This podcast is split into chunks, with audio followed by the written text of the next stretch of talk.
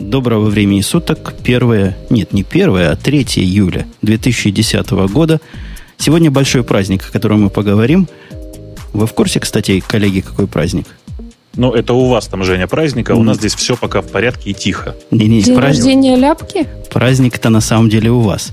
А я все-таки напомню, если есть такие отщепенцы, кто не в курсе, это был Бобук, который постоянный, неповторимый соведущий из корневых, как тот самый DNS-сервер.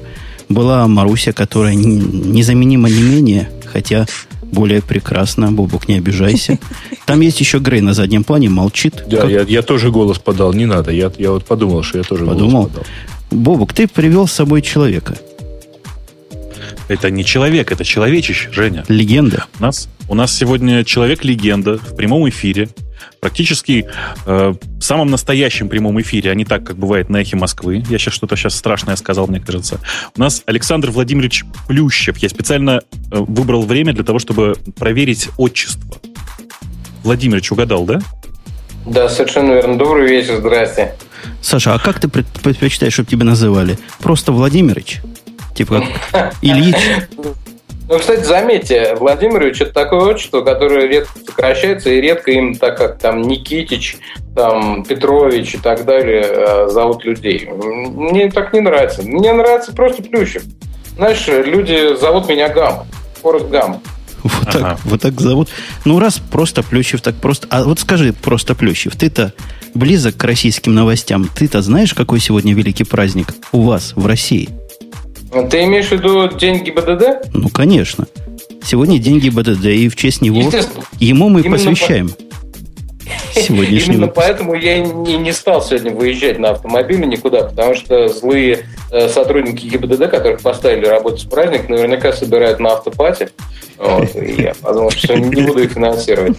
А моя жена подтверждает это жестами, кстати. Она, она сегодня вынуждена ездила по улице. Много, говорит, в белых рубашках. То есть вы не хотите людям на праздник немножко денежек дать. Ну ладно, это ваши личные далекие российские реалии. У нас есть международных реалий целое количество. И я их доставил. Побук, ты видишь, что я их доставил? Самое главное реалии, я думаю, все-таки вокруг ненавистной нелюбителям нетрадиционных отношений темы.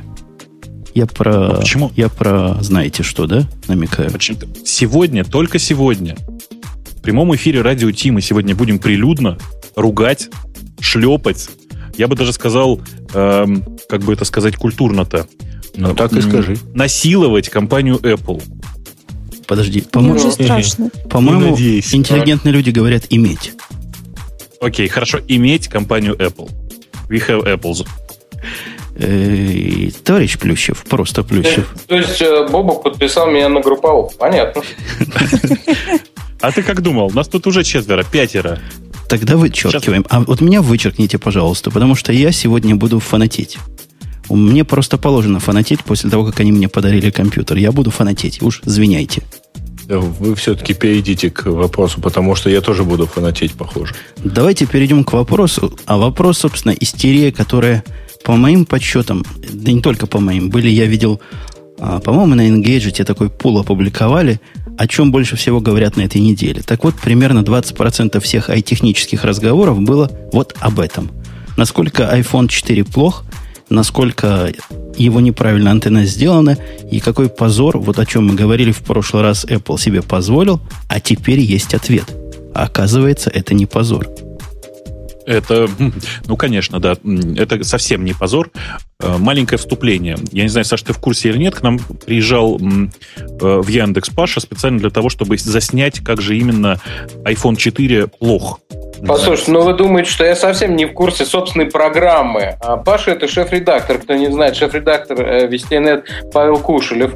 Вот. Я, естественно, смотрел этот сюжет, где весь э, а, iPhone 4 обхватали потными руками просто со всех сторон. И все пытались занизить сигнал, а он, сволочь, не падал. Естественно, я в курсе, да. Это происходило очень трогательно. На Я даже знаю, чьи айфоны бы так обхватывали. Да, Твой, у нас, что ли? Нет, у нас замечательный есть сотрудник, который в свободное от работы время в выходные слетал в Лондон. Спекулирует а, айфонами. Да, он привез два айфона. Э, один он использовал для себя, так сказать, а второй продал, окупив тем самым поездку и второй айфон. Чтобы вы понимали. А у вас там, да, диких денег они стоят. Казалось бы, народ индексоида, а они такие ушлые, а? Это из Екатеринбурга индексоиды, они наши с Урала. Так что тут все продумано. Понаехали. С Урала да. там самый суровый. Так вот, что за тема такая? Тема, да, я тоже ходил в Apple Store вчера, обратил внимание в том месте, где вот эта антенна, за которую нельзя хватать, она какая-то вся заплеванная. То есть, видимо, плюют на палец, пытаются, а не получается. Я не смог. Нашел единственный незаплеванный телефон, не смог понизить уровень сигнала. Я вам скажу больше. У меня суровые сибирские мужики на... Ну, то есть они, они пригнали сюда, простите, целую партию, то есть 18 или 20 штук этих айфонов 4, и один из них оказался бракованным. Ну, просто там реально брак, он просто не включался. Там, Хороший как выяснилось, брак потом были... Нормальный брак, там, как выяснилось, были проблемы с экраном, видимо, во время доставки что-то случилось э, неприятное, в доставку, в смысле, самолетом. В результате, что они сделали? Они решили поставить над ним массу экспериментов. В частности, эм, попробовав попилить немножко эту антенну, знаешь, вот эта вот рамочка у айфона, она, это, как известно, две, состав, две составные антенны. Или три даже, я уже не помню. Так две, вот, они ее, начали, они ее начали аккуратненько по канту распиливать и выяснили, что вообще-то она покрыта лаком. Понимаете, какое дело? И он, в принципе, как говорят, достаточно защищает от, от э, вот этого самого плевания и касания. Марусенька, Марусенька, а, а ты расскажи, собственно... ну, мне кажется, да, вот как раз Маринка может рассказать о том, э, с какими проблемами сталкивается женщина, у которой маникюр, но ей надо мыть посуду. Понимаете аналогию? Да, конечно. Слабо поняла про лак, но на самом деле девочка с ногтями, она не сможет даже пользоваться айфоном. У меня история была, когда я спала с айпэдом, приходила подруга, и ты, Бобук, пропустил эту историю. Бобук молчать? Да, ты пропустил. А я молчу. И она с длиннющим маникюром пыталась вот тыкать. И у, у нее очень с трудом получалось. И для того, чтобы ей нажать ссылку какую-то, перейти по ссылке, она мизин, мизинцем, вот всем мизинцем, боковой частью пыталась вот так вот нажимать. Иначе по-другому ну, то есть у нее не мизинец не гламурный, да, совсем? Не-не-не, ты не понял. То есть она не пальцем, не мочкой мизинца нажимала, а вот так вот верти как-то перпендикулярно ставила ну, палец, чтобы полностью мизинец попадал по ссылке а, боковой частью пальца. Ну, Слушайте, честно говоря, меня последние лет 10 э, мучает мысль, вот неужели девушкам не жалко клавиатуры? По-моему, по, они по, клави, по клавишам обычной клавиатуры также с трудом попадают.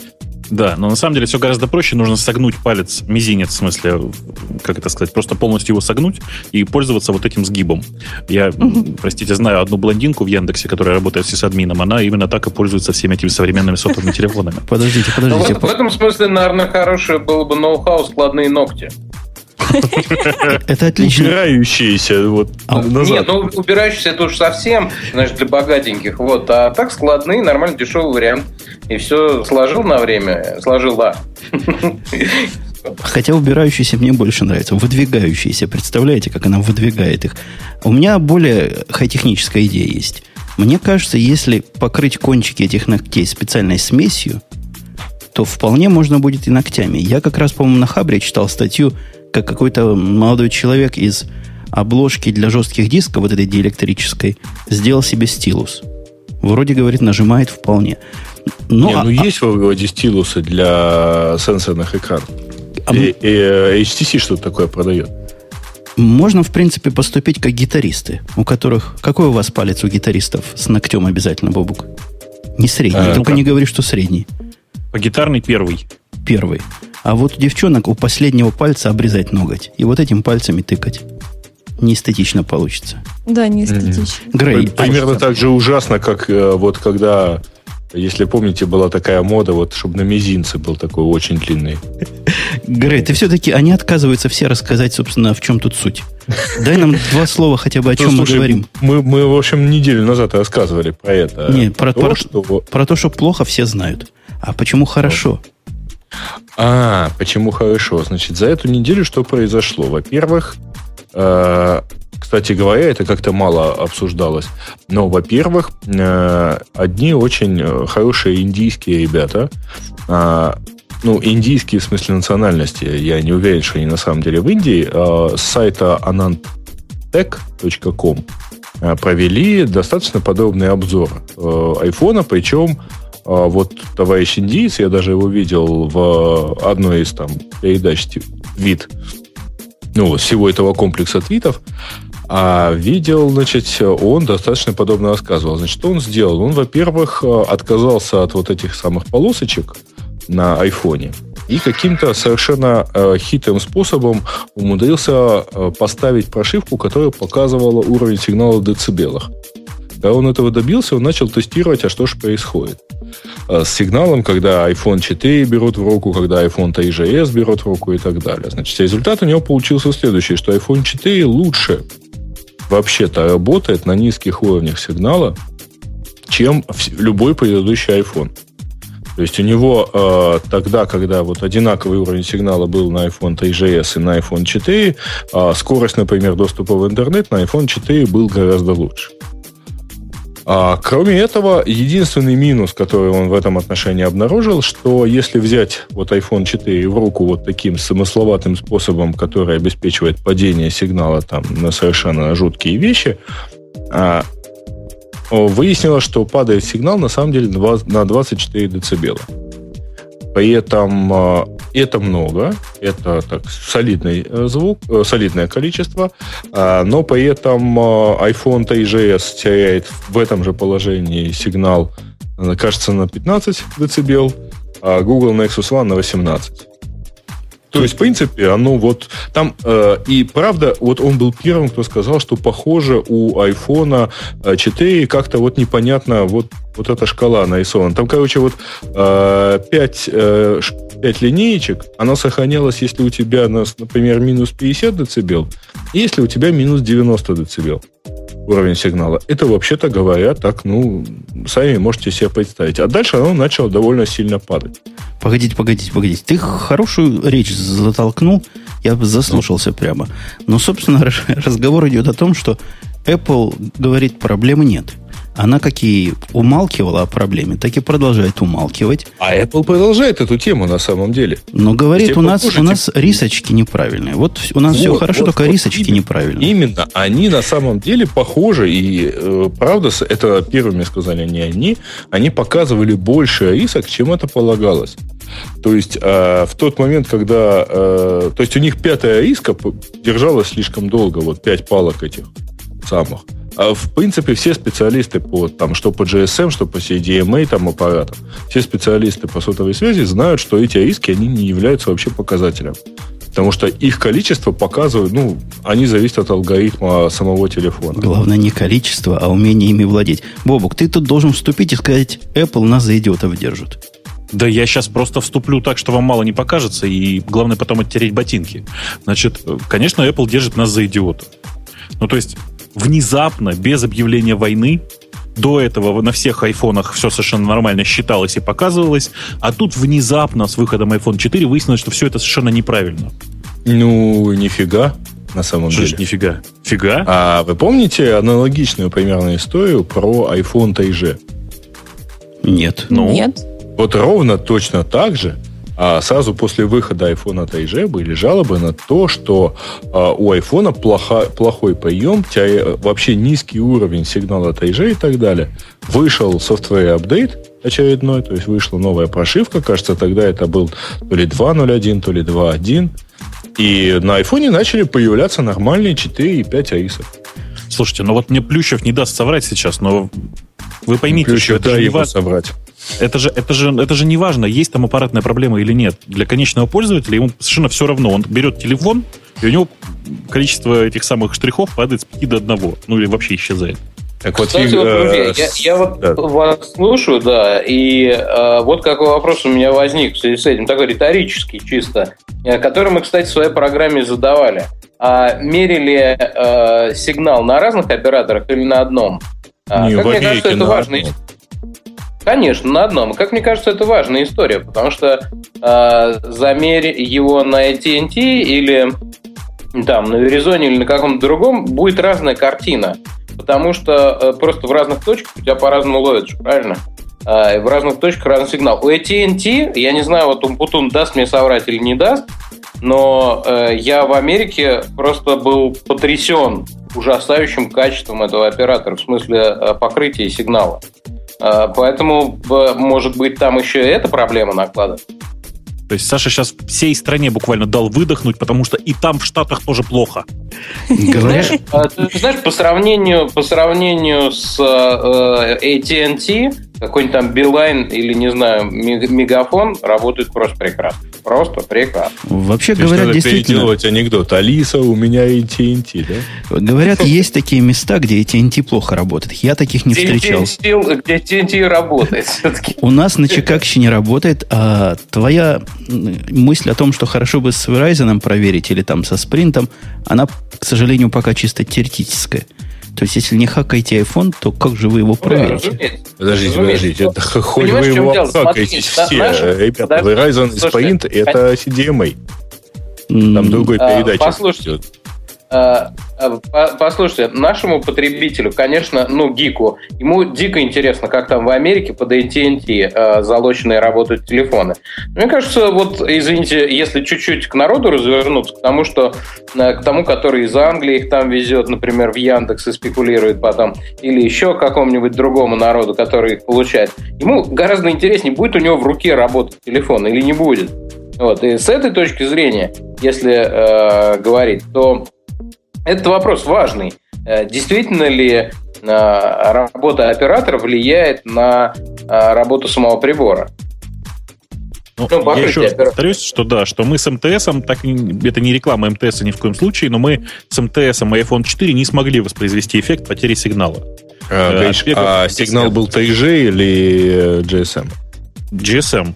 Просто GSM. А. Но вообще в этом месте, я не беру сейчас сказать, но в этом месте вообще 3G обычно уже. Ну, э, но, но для вас том, специально был GSM. Не-не-не, ну просто 3G, он сильно более капризен а, к сигналу внутри здания. Ну, точнее, он сильно более капризный сигнал дает во внутри здания. Это ну, просто вопрос мораль... проходимости радиоволн. Мораль простая. Это значит, в России можно просто спокойно отключить 3G и не париться, да? Я вчера увидел конспирологию в живом виде. Поехал в Apple Store для того, чтобы посмотреть на iPhone. Первый раз, признаюсь. Забегу сразу, скажу, что впечатление вау он на меня не произвел. Как-то не произвел, не вау. Вот ты его купишь. Но я его куплю, потому что пришло время. А самое удивительное, что у нас в Apple Store дурит. Мой телефон, когда я зашел в Apple Store, вот мой iPhone 3G, без S который, показывал там рисочек по самое не могу. Как только отходишь от магазина метров на 100, рисочки падают, по-моему, до 3 из 5. Ну, как-то наполовину падает. Внутри Apple Store у них какой-то репитер стоит или еще чего-то, чтобы глупости люди не проверяли. Мне так кажется. Да нет. Да нет. Банальный, по-моему, вопрос просто может быть. У тебя Apple Store стоит в каком-то торговом центре? Да нет, у нас Apple Store стоит в небольшом здании. У нас вообще в деревне на Первиль больших зданий нет. Одноэтажное здание, и в нем Apple Store стоит. Слушайте, а вот как сказал наш дорогой гость, который просто плющев, надо ближе к народу быть. Я предлагаю ближе к народу последнюю iPhone и iPad ориентированную тему тронуть. Меня за нее ругали. Говорят, Умпутун, видимо, какой-то совсем идиот стал, раз такие темы в бузике у себя постит. Я в Твиттер специально не стал постить, но, по-моему, тема шикарная. И слушатели радио IT должны понять, насколько шикарно прострелить iPhone и iPad. А, Бобук, ты видел этот душераздирающий я ролик? Я видел, я видел. Я а хочу я сказать, что это также чудовищно. Вообще, ну, это отдельная история. Слушай, по-моему, они в него не, не совсем попали, нет? Попали, а... нормально. Из 50 на, iPad, на iPad, нормально, такое сквозное, сквозное ранение было. А айфона просто кусок отстрелили. Вы обратите внимание, я просто в тот момент, когда вышли iPad, я всем рассказывал, что наверняка скоро в качестве рекламы будут выходить фильмы, там же, посмотрите, там же железный корпус. Будут выходить фильмы, как iPad спас кого-нибудь от смертельного ранения. Вот. Понимаете? Нет, не спасет. Не сп... от, если да хорошее ладно, слушай, во-первых, уже было. Хороший как райфл. спас, спас кого-то в Афганистане от ранения. Не, на самом деле этот ролик был неприятный. То есть он показал, что сила и дружественность саппорта все-таки имеет свои пределы. Александр, Александр, ты видел, дорогой ты наш, как, что, о чем мы, собственно, говорим? Вы что имеете в виду? А, вы имеете в виду iPad? Я видел, конечно. Не-не, мы имеем в виду следующее. Два пацана в очереди стояли, по-моему, 8 часов. Один купил iPhone, причем первый вышел из магазина в своей деревне. Второй купил iPad. Потом они понесли все это дело на стрельбище и прострелили а, хорошие Нет, пули. это я не видел. Нет, ну это обычная, мне кажется, штука. То их в блендерах, понимаете ли, рубят, то еще чем-нибудь. Нет, самое, смеш... самое смешное началось потом. Они принесли это дело обратно в Apple Store и потребовали денег. А, Говорят, мы его... И чем же закончилась история? Говорят, не синхронизируется с компьютером. Смешно. Тетка открывает коробку, у нее просто челюсть упала когда она увидела, что с айфоном случилось. А Слушайте, это у меня не только челюсть, у меня упало бы все. Я просто, я не знаю, но... Вы понимаете, для комплекта им нужно было взять MacBook, прострелить его в том же месте, и тогда бы все засинхронизировалось. Так в это, в это же время второй мужик, который как бы независимый, который iPad прострелил, говорит, о-о, и у меня такая же точно проблема. Открывает свою коробку, а там просто дырка на вылет от пули. История, история, конечно, жестокая. И в конце концов им не дали денег обратно, и они за это ругают Apple. Не, ну политкорректно все-таки имеет смысл. Вот, Слушай, вот тут говорят, что тут вот есть история, как iPhone спас э, одному товарищу мышцу при падении с мотоцикла. Это не мышца. Ну, то есть, окей, да, спас. Но дело не в этом. Я вам что хочу сказать. На самом деле, саппорт должен был ответить очень просто. Саппорт должен был ответить, все в порядке, все синхронизируется, вы просто неправильно его держите. Нет, ну мне очень нравится, честно говоря, вот эта фраза, типа, не держите его так, потому что это вот не сводит жалобы, знаете, на уровне вот того самого анекдота, типа, доктор, я когда пью чай, у меня в глазу колет. Вот, а вы, да, говорит, ложечку из стакана вытаскиваете? Да. Э, что-то я хотел... А, слушайте, мы с этими темами про iPhone как-то замучили уже, по-моему, совершенно всех. Э, подожди, я, подожди. Я да. хочу, чтобы он потом все-таки рассказал по поводу своего iMac, потому что для меня всегда оставалась загадкой политика Apple, почему они отдают новые девайсы, если какие-то вот не могут починить. А я тебе рассказываю, как это делается. Приходишь в Apple Store и говоришь, этот компьютер... не синхронизируется. Этот компьютер – средство моего зарабатывания на жизнь. Мне нужен завтра починенный. Они говорят, извините, завтра не можем. А вот послезавтра приходите, мы вам дадим новый. Послезавтра еще дадут новый и будут извиняться, что вот целые два дня мне пришлось без средств разработки пронаходиться. Так а что... это только в Америке или это вот... Это только в Америке. Ага, у нас, то есть ты бы мог пробовать. Да, у нас с вами ситуация очень простая. У нас не ту страну назвали Гондурасом в смысле поддержки компании Apple, потому что у нас, у меня просто коллега отдал 17-дюймовый iMac, э, MacBook, который попадает под программу о замене от компании Apple, и вот уже второй месяц не может дождаться возврата. Так что все как обычно ну, у нас. Там запаса нету просто вот. Непосредственно а рядом. Да там, там тоже запаса не было. Ты же понимаешь, Жене вернули новый MacBook. Я, я почему вас не пытался не то чтобы увести от, э, собственно, от темы Apple, я вообще хотел другое сказать. Вы посмотрите, у нас Саша Плющев это вообще уникальный человек. Это человек, который, у которого кажется, я, я, по-моему, у него видел все телефоны, в том числе я точно знаю, что у него был N900. Да, у меня не было iPhone никогда. Вот, вы понимаете? Это единственный он, человек... Он чувствовал это, но сегодня он принял участие в распространении этого червя, кстати. Подождите, у него не... не, не iPhone 2.0, да? У меня, не, у меня не было айфона в физическом смысле, но почему бы о нем не поговорить, с другой стороны? Нет, давай ты мне лучше расскажешь, как у тебя впечатление об N900, потому что я, ну, я правда, вот я первый раз вижу человека, который не там не гик на 100%, и при этом у него N900 был. Как считаешь? Ну, ну смотрите, ну, э, на самом деле у меня с декабря прошлого года нет собственного телефона. Я живу на тестовых. Вот дают люди добрые потестить. Причем я беру только без обязательств, что я даже не обязуюсь про него что-нибудь написать. А, потому что, не, ну, как-то вот работа в журналистике, она меня м, приучила к тому, что к человеку, который тебе что-то дает, нужно сразу с ним договариваться, что это без обязательств. Иначе потом не отмажешь совершенно. Вот. А, и Э, ну, другое дело, что я э, все знают, что я про них все равно и так напишу у себя в блоге э, и, по-любому. И, и дают даже без всяких обязательств. Другое дело, что я никогда не пишу прям вот исключительно с восторженными интонациями. По-моему, самый восторженный обзор у меня был про HTC Legend. Вот. Которого у меня, кстати, нет сейчас. И не, не оставил мне его компания. Вот. Значит, N900, извините, что я увлекся, э, это ужасная вещь, которая самое лучшее предназначение которого э, метательный предмет, потому что он очень хорошо ложится в руку.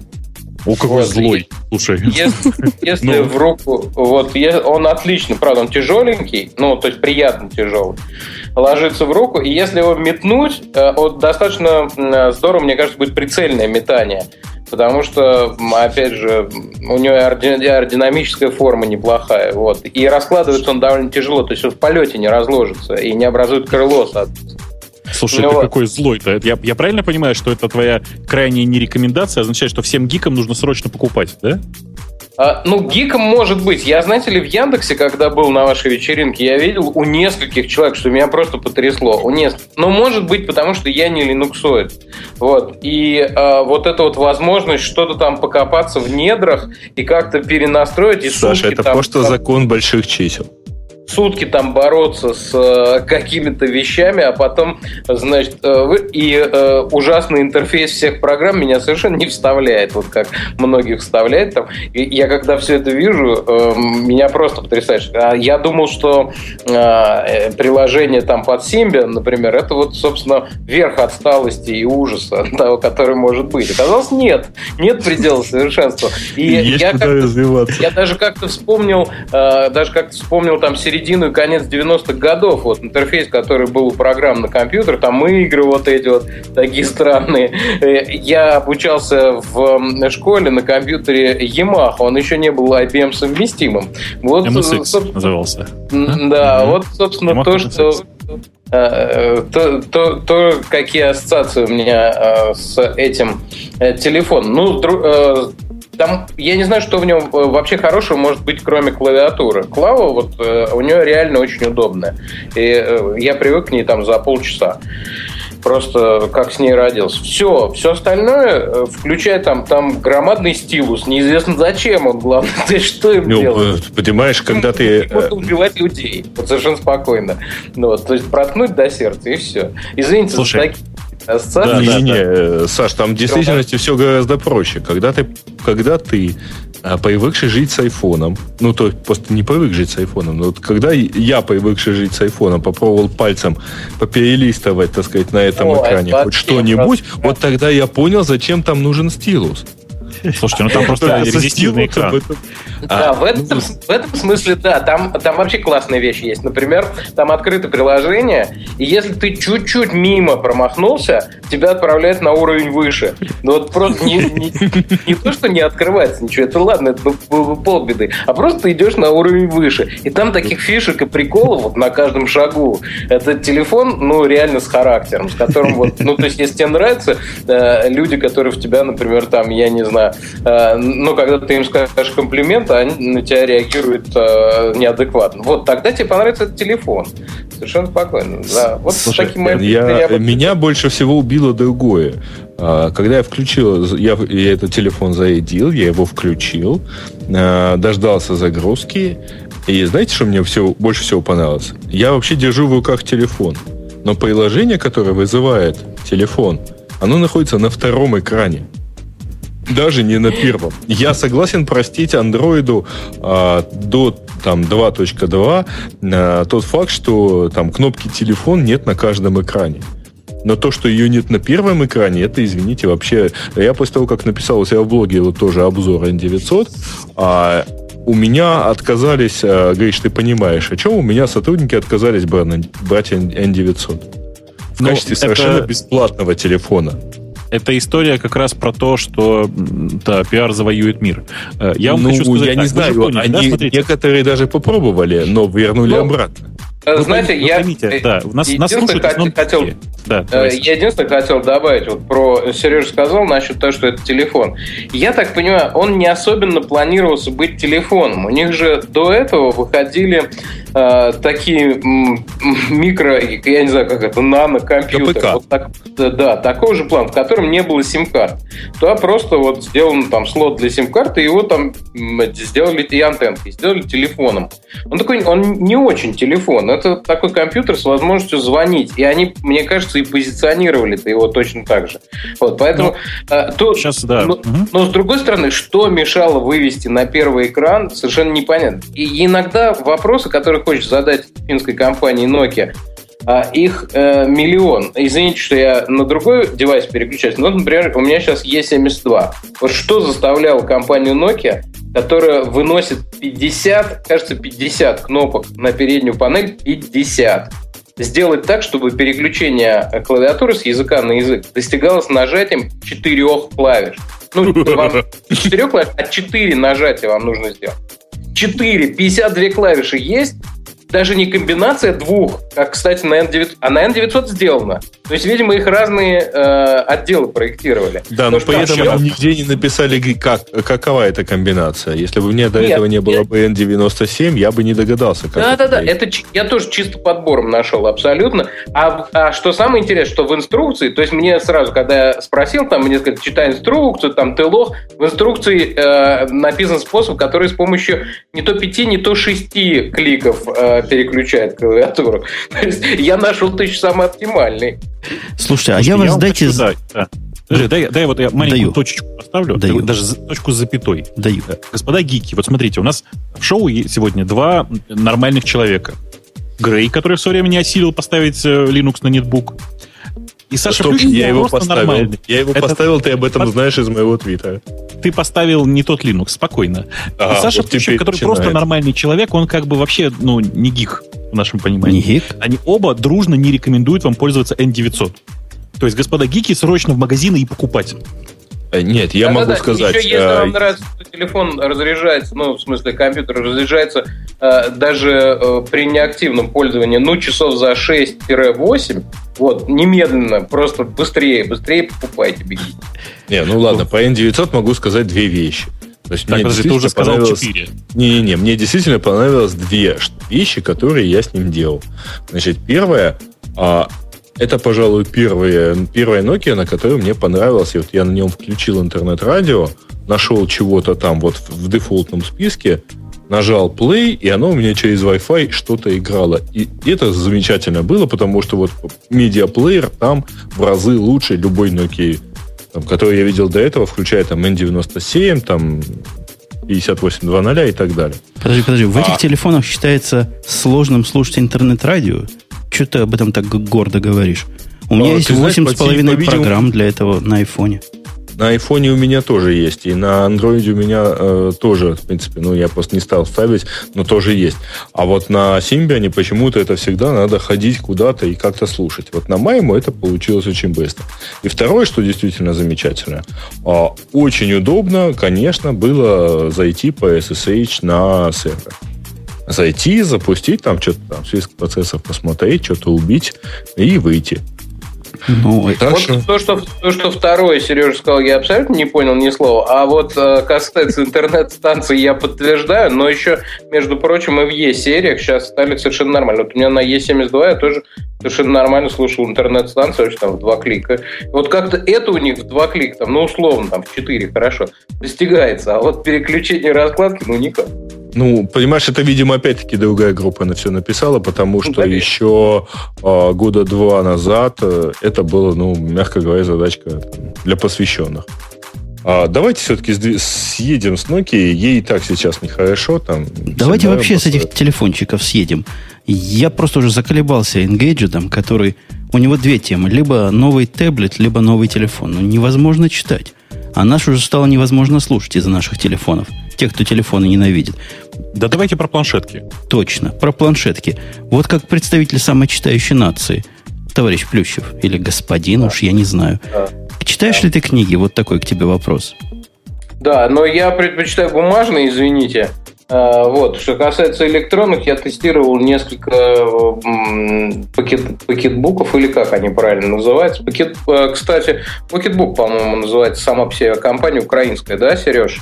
Ты не а, Там, э, э, ну, есть L-Book, есть Pocketbook. То есть Pocketbook, да. Ну, да-да-да, есть такая а, штука. Кстати, они мне вот, из э, книжек, из читалок, кстати, понравились больше всего. Ну, я Соньку видел, там еще... Kindle не брал, кстати, в руки ни разу. Может быть, это клево, но мне кажется, там с русскими книгами беда будет. Вот. Потому что надо же с Амазона их качать и все такое.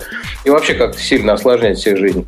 А, вот, а с эм, хорошо. Я там читал, да, но потом я как-то вернул этот прибор производителю и не пожалел ни разу. А что касается планшетников, вот, то есть если мы переходим на разговор о планшетниках и удобно ли там читать книги, я пока этого не оценил, потому что iPad я себе не стал э, покупать, будучи в Соединенных Штатах. Ничего не могу сказать по этому поводу. Я как подумал, что для чтения книг покупать iPad, ну, мне кажется, это по меньшей мере нерационально. Ну, зато тебе, наверное, кажется рациональным, покажется рациональным купить какой простой такой Kindle DX. Всего 379 долларов. То есть я купил iPad за 399, а тут можно за 379 долларов купить Нет, новенький. Тоже Абсолютно, мне тоже покажется это нерациональным. Я сегодня, не знаю, на свой страх и риск собственный э, заказал китайскую подделку под iPad. Очень интересно посмотреть, как она выглядит. Вот, может быть, на ней буду читать книги. Она стоит 100, 100, 100, 107 долларов. На андроиде. А я поспорю.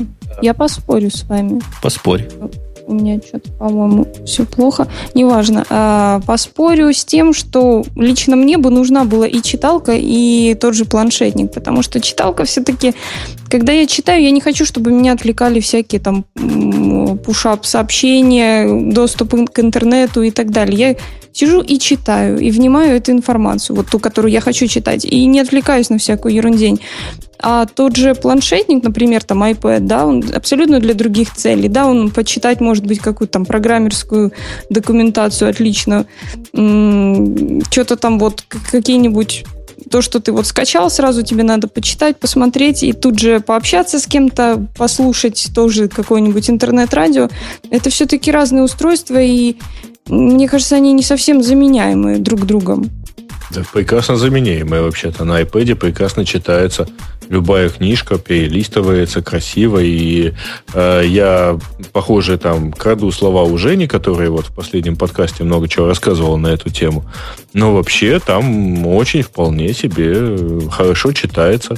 Да, но из-за этого, из-за этого батарея держится по-другому, из-за того, что ты помимо того, что читаешь, делаешь еще кучу всего другого. Хотя, а, несмотря на то, что iPad достаточно хорошо она держит. Но у любой другой читалки это совсем несравнимые показатели. Плюс э, солнце и так далее. Я еще это, поддержу. С не очень хорошо. Э, Саша, извини, но Ничего. Э, я несколько раз сталкивался с ситуацией, когда вот Sony Reader 505, замечательный и так далее, который долго держит, вот он у меня сидит совершенно незаряженный. И что с ним делать-то в этой ситуации? С iPad все понятно, он через несколько часов его воткнул, все это время с ним можно пользоваться, и все такое прочее. А вот э, Sony Reader, он, по идее, э, они оба оказываются в ситуации, когда они не заряженные. Э, ситуация при этом с iPad гораздо легче, потому что привыкаешь его регулярно заряжать. Я бы так. Не, ну то, что, то, что читал... Послушайте, да. Но ага. у читалки вот, ну, есть одно точно преимущество, по меньшей мере. Это, конечно же, а, электронные чернила, которые не жрут батарейку, действительно, она ну, там фантастическая какая-то там, ну, нельзя вообще сравнивать по батарее, да, с э, заряд, который держит iPad, э, как бы он там прекрасен ни был, и батарея любого там, пусть и Kindle э, в ту же стоимость, да. И второе, это то, что она, то, что ты можешь читать на освещенной на, ну, на улице. Вот, на... вот, вот давай, я с тобой, давай я с тобой поспорю, дорогой гость. Давай, давай. Вот я тебе скажу следующее. То есть я правильно понимаю, что в Москве есть такие места, где в течение трех дней невозможно электрически зарядить прибор? Ну, конечно, есть. То есть вот, нет. вот эта станция да, Бирюлева, Бирюлева Женя, товарная. У меня в туалете нет розетки. И что там, по три дня сидишь? Не, не, ну, нет. Ну, стойте, подождите, я часто, на самом деле, там прихожу с работы и валюсь спать, и забываю даже телефон зарядить. Вот, и заряжаю его в машине, пока еду, например, да, а, на, на работу. Вот, э, когда у тебя книжка держит заряд там месяц, условно говоря, ну, я утрирую, да, там, или неделю, неважно, там все зависит от того, как ты активно читаешь. Отлично, ты ее раз в неделю зарядил, ты можешь день без чтива прожить легко. Совершенно спокойно. И вот она у тебя там заряжается в это время. Все нормально. Да, ты обнаружил, что ты не можешь ей пользоваться. Прекрасно. Пошел и зарядил. Вот. А iPad ты вынужден от розетки к розетке ходить, как на американской машине вокруг заправки ездить. Вот не надо наши американские машины пинать. У меня скоро две ну, таких будет. Погодите, погодите, тут вопрос принципиальный. Мы, собственно... А, подождите, подождите, мы уже обсудили тот факт, что с электронными чернилами можно читать в темноте, точнее, нельзя совершенно. Ну, для этого есть фонарик. Нельзя в темноте, но зато можно на солнце. Вот. А, то есть тут э, весь вопрос, что вы предпочитаете, читать в темноте или на солнце? Ну, а, я предпочитаю читать в постели, не будя по этим верхним светом а, всю остальную семью. А кто-то на пляже. А вот на пляже, да, это хороший вопрос. На пляже я понял, что я читать... Я пойду на пляж и постараюсь почитать там. Читать не хочется решительно ничего. То есть даже, даже замечательный вот этот DX Kindle, о котором мы пытаемся говорить, у которого экран почти как у iPad, 9 Нам не цел... везет в это сегодня вообще-то вернуться, собственно, к теме. 9,7 инчи и замечательный черный цвет. Все при нем. И даже клавиатура, что в читалке, ну как, как в читалке Слушай, без клавиатуры. Там же самое главное другое, они же снизили цену. И, да, и цена смешная, практически как у iPad. Так вот, такую читалку брать с собой на пляж, ну, это было бы странно. То есть песок будет под клавиши попадать. Слушайте, я вам вот честно скажу, в Москве на пляже, пожалуйста, новые киндлы с собой не берите. Просто пацаны на пляжах уже ждут, когда вы с ними придете. То есть ну, ты пойдешь, пойдешь а, купаться в Москву резко. Пожалуй, московские пляжи – это главное, главное место, куда можно пойти. Мы, мы снимали программу вести.нет, а снимаем мы, как известно, вдвоем э, с моим шеф-редактором Павликом. У нас нет огромной группы поддержки или что. У нас было с собой камера, фотоаппарат, два макбука, и еще куча разной мелкой техники. Вообще она никого не заинтересовала. Мы всю достали, точно так же все упаковали. Ходите с киндлами совершенно спокойно на московский Конечно. Э, то есть вот если никто не видел э, Плющева в натуре, и особенно, и особенно какого он веса, вот, то товарищи видят. Пашу. Пашу посмотреть. Ну, ну в общем, там, там была фотография, в том числе и Паши, да. Кстати, простите, у нас вы наверняка же в прошлый раз или не, не успели обсудить про то, что тут в Яндекс приходил Шварценеггер калифорнийский. Приходил и сказал «Асталависта, бэби». Нет, Асталависта сказал как раз не Шварценеггер. Да, Асталависта сказал Медведев. Эм, он причем сказал, да, I'll be back и Асталависта, бэби. Но дело не в этом. Я что хотел сказать. Вы знаете, это к вопросу о размерах. У нас просто весь офис в шоке. Шварценеггер маленького роста и щупленький. Он, он оказывается, Ты ростом... нас разводишь. Нет, серьезно тебе говорю. Я, я потом пошел просто, просто пошел смотреть разные источники и обнаружил, что правда. Правда. Реально, оказывается, он небольшого роста, и то, как его в фильмах показывают, это все это хорошая операторская работа. Нет, ну, он там нормального роста, скажем так, а не ну, гигантского. Окей, давай по-другому скажу. Он ниже, чем метр восемьдесят. Он в районе метр семидесяти. Ты, ты, ты гонишь. Шварценеггер? Метр семьдесят? То есть да. я буду на него смотреть со своих метр семьдесят три свысока? Все, мы ну да, на всех вас я буду смотреть со своих метров семьдесят восьми. Слушайте, я, куда-нибудь. Я поеду в Калифорнию специально посмотреть на него свысока. У нас есть несколько тем, закрывая Не тему. Думай о терминаторах с высока. Закрывая вообще вопрос таблетов, потому что надо их закрыть.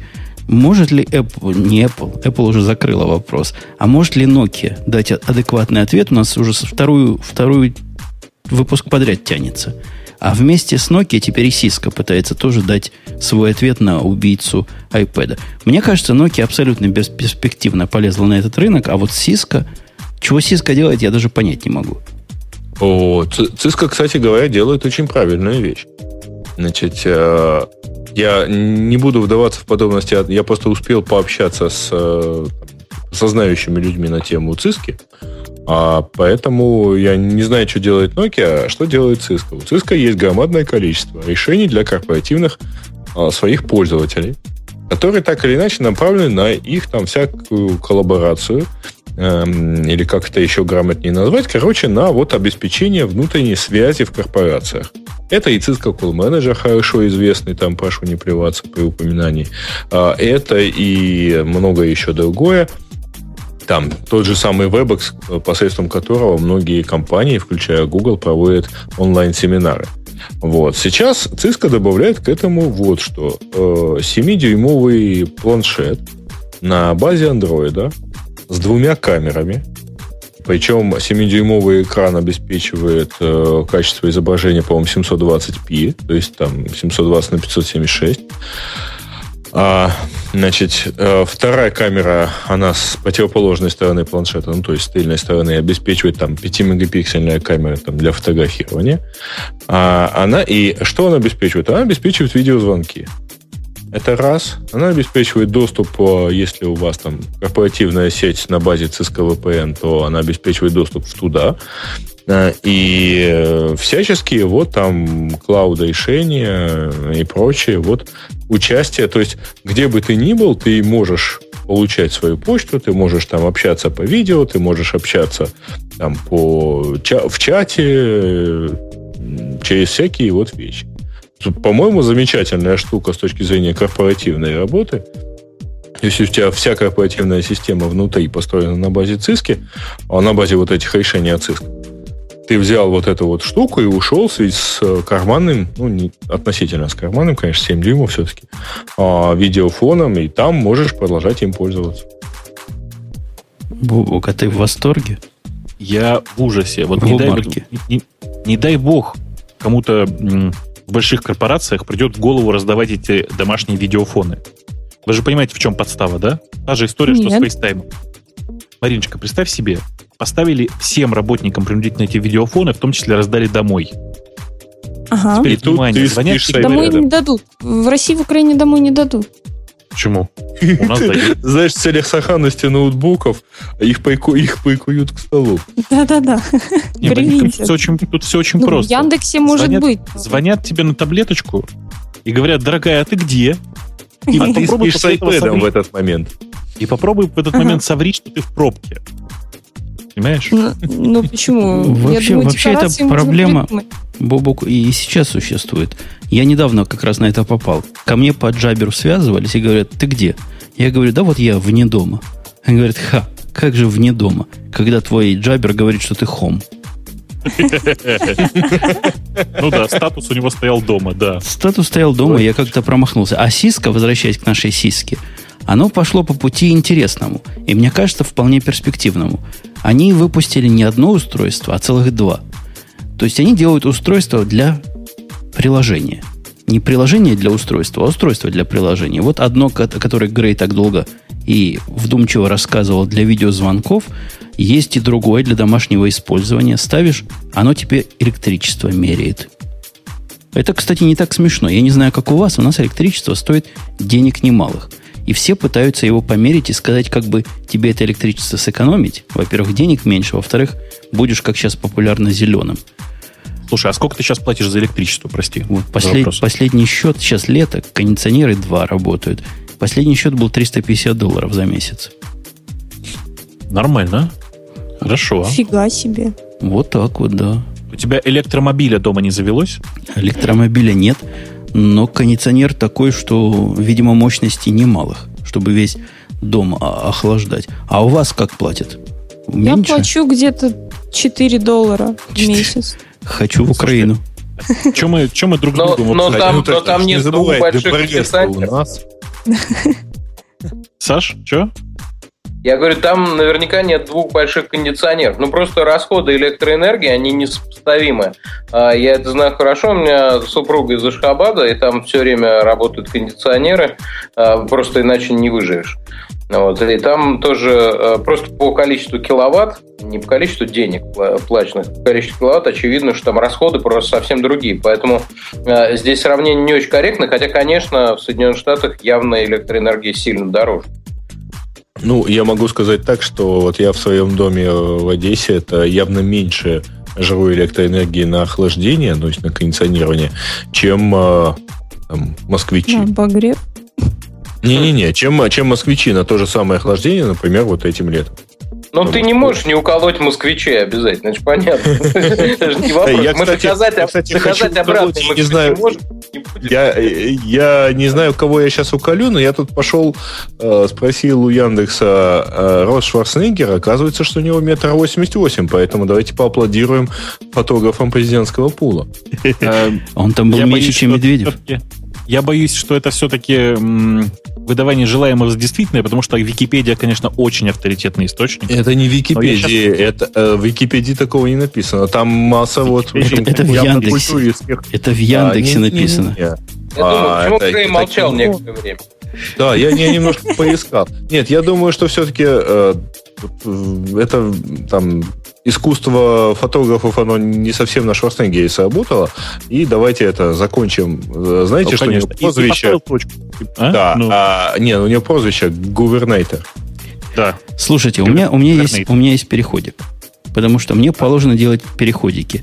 Вы слыхали, вот особенно к нашим, к нашим блондинкам сегодняшним, то есть к дорогому господину Плющеву и Маринке вопрос.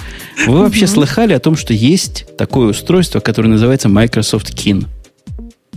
Ну, конечно. Я, да, я так слыхал, вот, никогда не видел. не услышать. Ты, ты, ты, да. ты, ты, Маринка, ты слыхала о таком? Нет, ну я услышала только вот сегодня по служебным обязанностям, скажем так, потому что мне пришлось посмотреть тему, но до этого нет. А Александр, похоже, слыхал, хотя устройство это явно было направлено, Маринка, на твою возрастную группу, то есть от 16 до 17 лет. Не, ну вообще на блондинок, поэтому Саша и слышал. Саша, ты хотел бы себе такой? а я и в возрастную группу вхожу, между прочим, так что нормально. Ты и в возрастную, и в а, ментальную. Да, и возрастно, и ментально, все, э, все там вместе. Э, знаете, меня все время спрашивают, то ты хотел бы там iPhone или еще что-нибудь там. Я не могу ответить, пока я не подержу в руках и не попробую. Поэтому, может, мне и попробовать дают какие-нибудь телефоны, а я их потом все равно не покупаю. Вот, к а... сожалению, Кин мы тебе не можем дать попробовать. И да я знаю, что, что с ними произошло, да. Что э, и все, и закрыли проект. Ну, э, у Microsoft так бывает. Мне кажется, это не первый раз. Мне кажется, уже такая история. Может, не с э, приборами, но с разными проектами, скажем так. Потом они переименовываются, возникают под другими именами и так далее. Microsoft в этом смысле очень загадочная по поведению компания. Вообще-то говоря, этот телефон, единственная его характеристика, которую можно найти везде, это, по-русски говоря, клевый телефон – это должен был быть клевый телефон, который для Фейсбука самое оно. Ну, наверное, в русской редакции он был для ВКонтакте или Одноклассниках самое оно. Да нет, для Facebook уже. Уже для а, Facebook. Ну, в общем, да, и для Facebook тоже. А вообще мне очень понравился лозунг, э, слоган Microsoft, который очень удачно процитировал э, в связи с закрытием э, вот этого самого Кин Пети Деденко. Вот. И очень, очень отвечает, собственно говоря, стратегии компании. А, значит, слоган прям такой «Let's focus on everything». На самом деле, я там в чате кинула ссылочку на картинку. Мне кнопки напоминают вот э, в постсоветское уже время появились такие китайские, ну, начал заводить, завозиться китайская ерундень, и появились калькуляторы, а, с прозрачными кнопочками, у которых там бумажечка приклеена, то есть они смотрятся такими выкуплыми, выпуклыми. В общем, вот эти вот кнопочки на этом устройстве, вот как китайский вот этот вот калькулятор, вот один в один. В действительности ровно такие же кнопочки. У меня есть э, SIP-телефон Wi-Fi э, компании D-Link. Вот это ровно то же самое. Вот такой супер... У меня есть еще один, но это, вообще-то говоря, а, в форме мобильного телефона сделанный действительно дешевый китайский калькулятор. Вот у меня два таких устройства, и вот да, прав, ты полностью права, ровно такие же клавиши. Насколько я понимаю, они выпустили этот кин. Он даже появился в Best Buy, в крупнейшем э, супермагазине электроники. Они, мне так кажется, посмотрели на продажи, прослезились и решили больше с этим не связываться.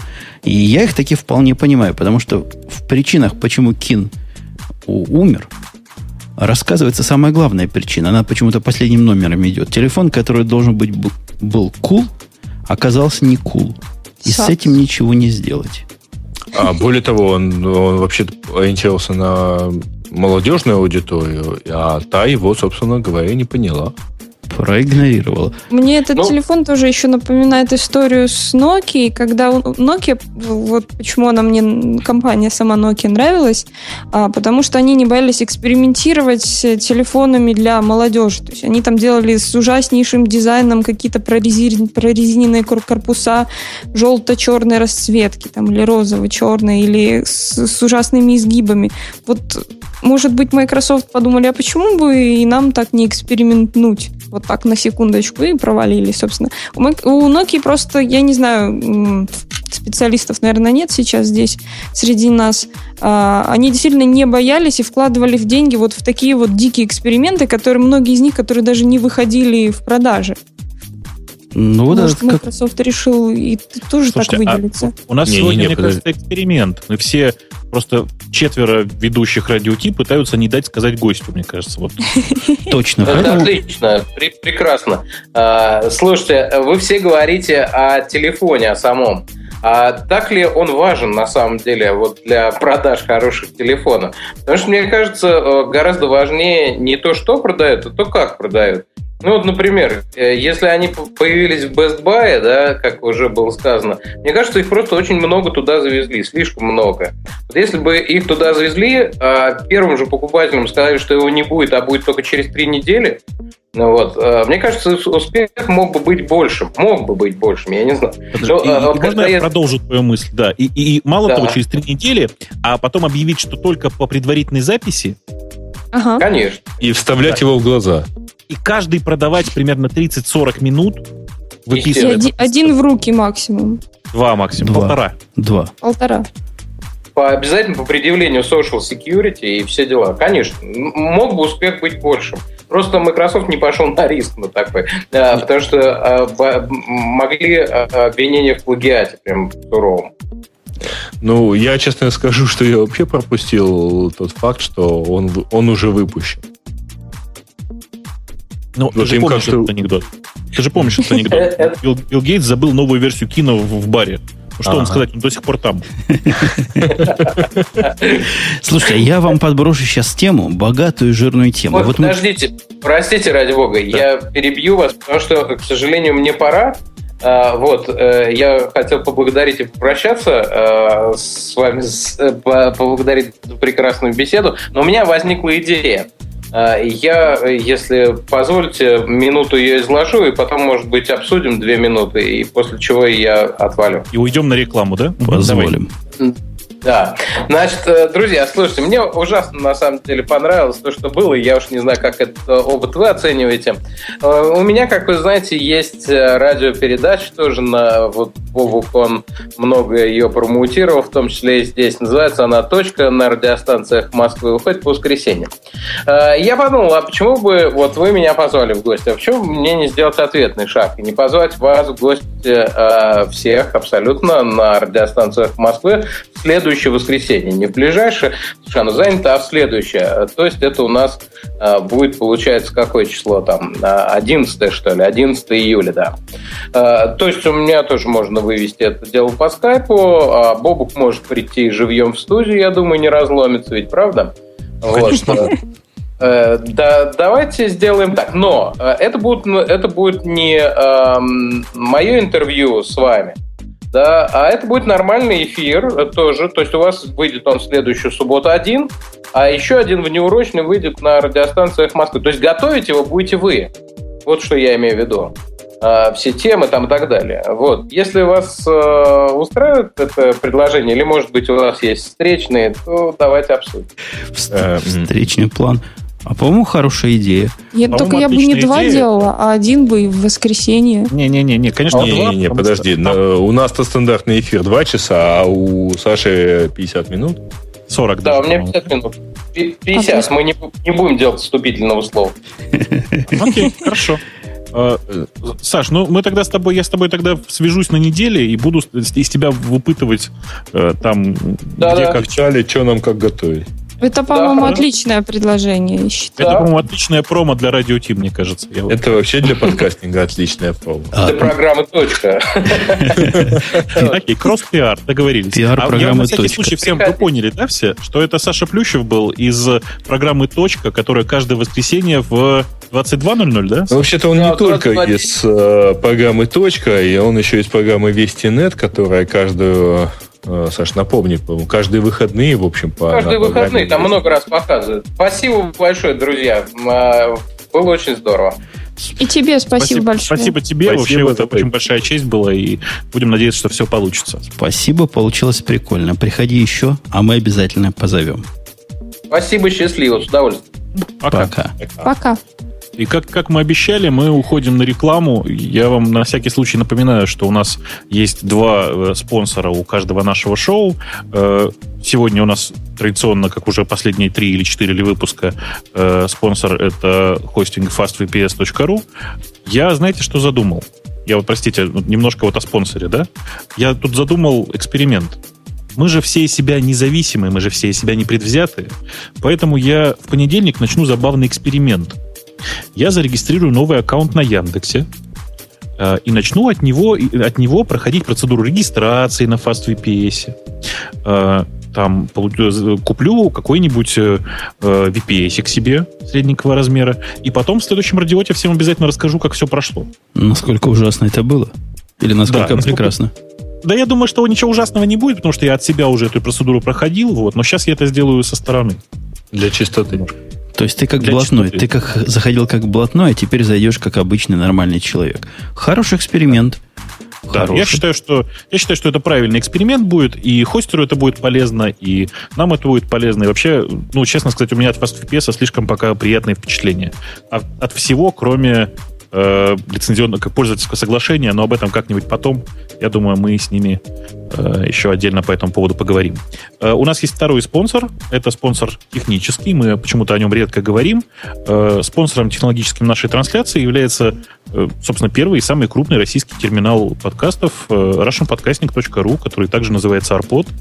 Э, странно, что люди как-то с удивлением восприняли информацию о том, что это наш технологический спонсор. Между тем, вот уже два года мы вещаем именно через их каналы. Это, в общем, не, не секрет ни для кого никогда был. Не секрет, вещаем настолько Положим, это был секрет, поскольку вы все время говорили про анонимного но те, кто, а, те, кто надо, да. тот догадывался. Ну что Конечно. ж, это самая Конечно. главная тайна, которую знают решительно все. Да-да-да. вот, слушайте, я зашел сейчас на AirPod, я вижу вот на название последней передачи Стрельникова «Подкастинг умирает, его вытесняет цифровой аудиопередатчик». Передатчик. Вот мне это напоминает старый э, грузинский анекдот про то, что это твой мама передаст, это ты сам передаст. Ну, Грей рассказал Собственно, два все, анекдота на сегодня. Я думаю, рекламная часть, рекламная часть закончена, лимит анекдотов исчерпан. Да. Хотя следующий он тоже типа анекдота. Вы помните у нашего Артемия или Артемия да, да, да, Татьяновича да, да. был замечательный продукт, который оказался настолько замечательным, что современный мир его понять не смог. Да, он так и не вышел в продакшн. Как не вышел? Я на Engage читал, вышел, что, вышел. что можно купить всего за каких-то несчастных 2500 долларов. А, пардон. А у него вот, э, вот эта вот, которая с тремя клавишами, она как-то очень быстро вышла и зашла обратно. А, а это, да видимо, не, делается... По и то, и другое продается. Да, и... по-моему, все вышло. Бобук прав. Нет, ну, в этом мире все продается. И покупают. Нет, в смысле, продажи есть. Все прямо есть в продаже совершенно нормально. Э, те, которые, те, которые с тремя клавишами, вообще, по-моему, легко покупаются. В Москве как ничего делать. А они, они на сайте написано, что вот эти сами с тремя клавишами сняты с производства. С производства наверняка, в магазинах до сих пор есть. Что не говорит хорошо об устройстве. Вот устройство, в котором 100 клавиш, оно для особо суровых было товарищей. Вы помните, там много клавиш было, даже стрелочки были. Каждую Каждый можно было них. нарисовать. OLED там были у них дисплеи. нет, не OLED, а эта клавиша называлась Optimus Maximus, да? Ну, как я понимаю. Нет, там просто отдельный дисплей. Не-не-не. Они, кстати, они, кстати, ошиблись с названием. Должны были назвать, назвать, назвать ее Optimus Prime, и все было бы понятно. А мы говорим о Optimus, который популяриус. То есть он доступен всякому гику. Как написали... Популярис. Популярис. Популярис. А я бы назвал его популяриус, чтобы было как-то по-латински. По-латински как раз популярис, не поверишь. Да ты что? Ну ты ладно. серьезно говорю. Популярис так популярис. Короче говоря, Optimus доступен всякому блогеру, не говоря уж о подкастере. Ну, вот Саша, который ушел, он наверняка может себе таких десяток позволить. Потому что стоит оно смешные деньги. Меньше, чем тысячу долларов. Я честно хочу вам сказать, это первая клавиатура от э, э, студии Артемия Лебедева, которую я реально хотел бы купить. Вот кладу ну, рассказывай, руку почему. Почти на сердце. То есть тебе не хватает индикатора CPU у себя в меню-баре, ты обязательно должен его видеть в клавиатуре. Причина очень простая. Это прикольно. Все. Ну, во-первых, это красиво. Не, ему не хватает да. портрета Шекспира на переключалке. Слушайте, там любой, любой портрет может быть, как ты знаешь, дело не в этом. А, Еще раз, а это, то есть там можно вывести Ози Осборна, да? Меня раздражает кнопочка Вин. Там Ющенко. Это, вин, это не кнопочка Вина, это рисунок на, под, под этой самой. Э, изображение. Да. То есть это может быть кнопочка Mac. Я Что вот... делает, непонятно совершенно. Слушайте, ну что вы как эти самые прям? Вы поймите, что вот там вместо портрета Шекспира с легкостью невероятной может быть портрет Ющенко специально для украинской версии клавиатуры. Или меня. Или Маринки. Вот, или Маринки для эротической Ну, я не знаю. Версии. Понимаешь, Скажите, а зачем мне, например... клавиатуры для суржика не придумали. Зачем мне, например, MacBook или iPad? Вот такая клавиатура. Как iPad, понятно, зачем такая клавиатура. Чтобы набирать можно было. Ну, зачем мне в Чтобы... постели еще iPad и клавиатура? Слушай, тебе в постели, кроме меня, никто не нужен, мы это уже выясняли. Нет, Боже, мы не выяснили. Какие подробности. Ребята, после шоу, после шоу, пожалуйста. Погодите, погодите. Так, клавиатура, клавиатура, Ой, собственно, да. как выглядит? Она выглядит как немножко плохо сделанная Apple клавиатура, где клавиши, в принципе, правильно расположены, но не совсем. FN в какое-то странное место вынесено, за что руки отрывать, мне кажется, угу. по, самый, по самый локоть или даже по плечо. И, собственно, весь... Да нет, по, по то место, откуда они растут. То есть, сами понимаете. То есть по локоть. У некоторых, у, некоторых они, сидят. у некоторых они из локтей. А самый цимис-то в чем? Там есть такой экранчик, который шириной в, одну, в один ряд клавиш, на котором, насколько я понимаю, можно вывести чего угодно. Не, да, подожди. просто набор индикаторов. А, ощущение у меня вообще такое, что там любая из клавиш может быть э, mm. на, не, на люб, любом месте может быть выведено что угодно. Не, не, это тот, который две с половиной тысячи стоил. Ты отстал от прогресса. В нашей теме клавиши ага. обычные, вот черненькие. Не, за исключением вот там все-таки некоторых управляющих. Где Шекспир, да. За исключением, где Шекспир. А, нет, ну самый действительно главный цимис это вот этот ряд лишних индикаторов. А почему тебя, Бобук, это так заводит, кроме того, что это кульно? А он туда лот все очень просто, еще раз. Конечно, нет. Я даже, я даже больше чем уверен, что в реальной жизни я ни черта хорошего туда выводить не буду. Я знаю, что туда можно вывести. Туда можно вывести Twitter там таймлайн.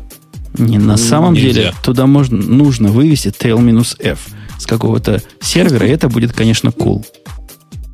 Слушайте, давайте, давайте по, по порядку. Во-первых, короче, первое, вы все гоните. То есть, на самом деле, это, это тот же самый максимус, просто урезанный очень сильно. То есть, на, под каждой клавишей вообще-то экран.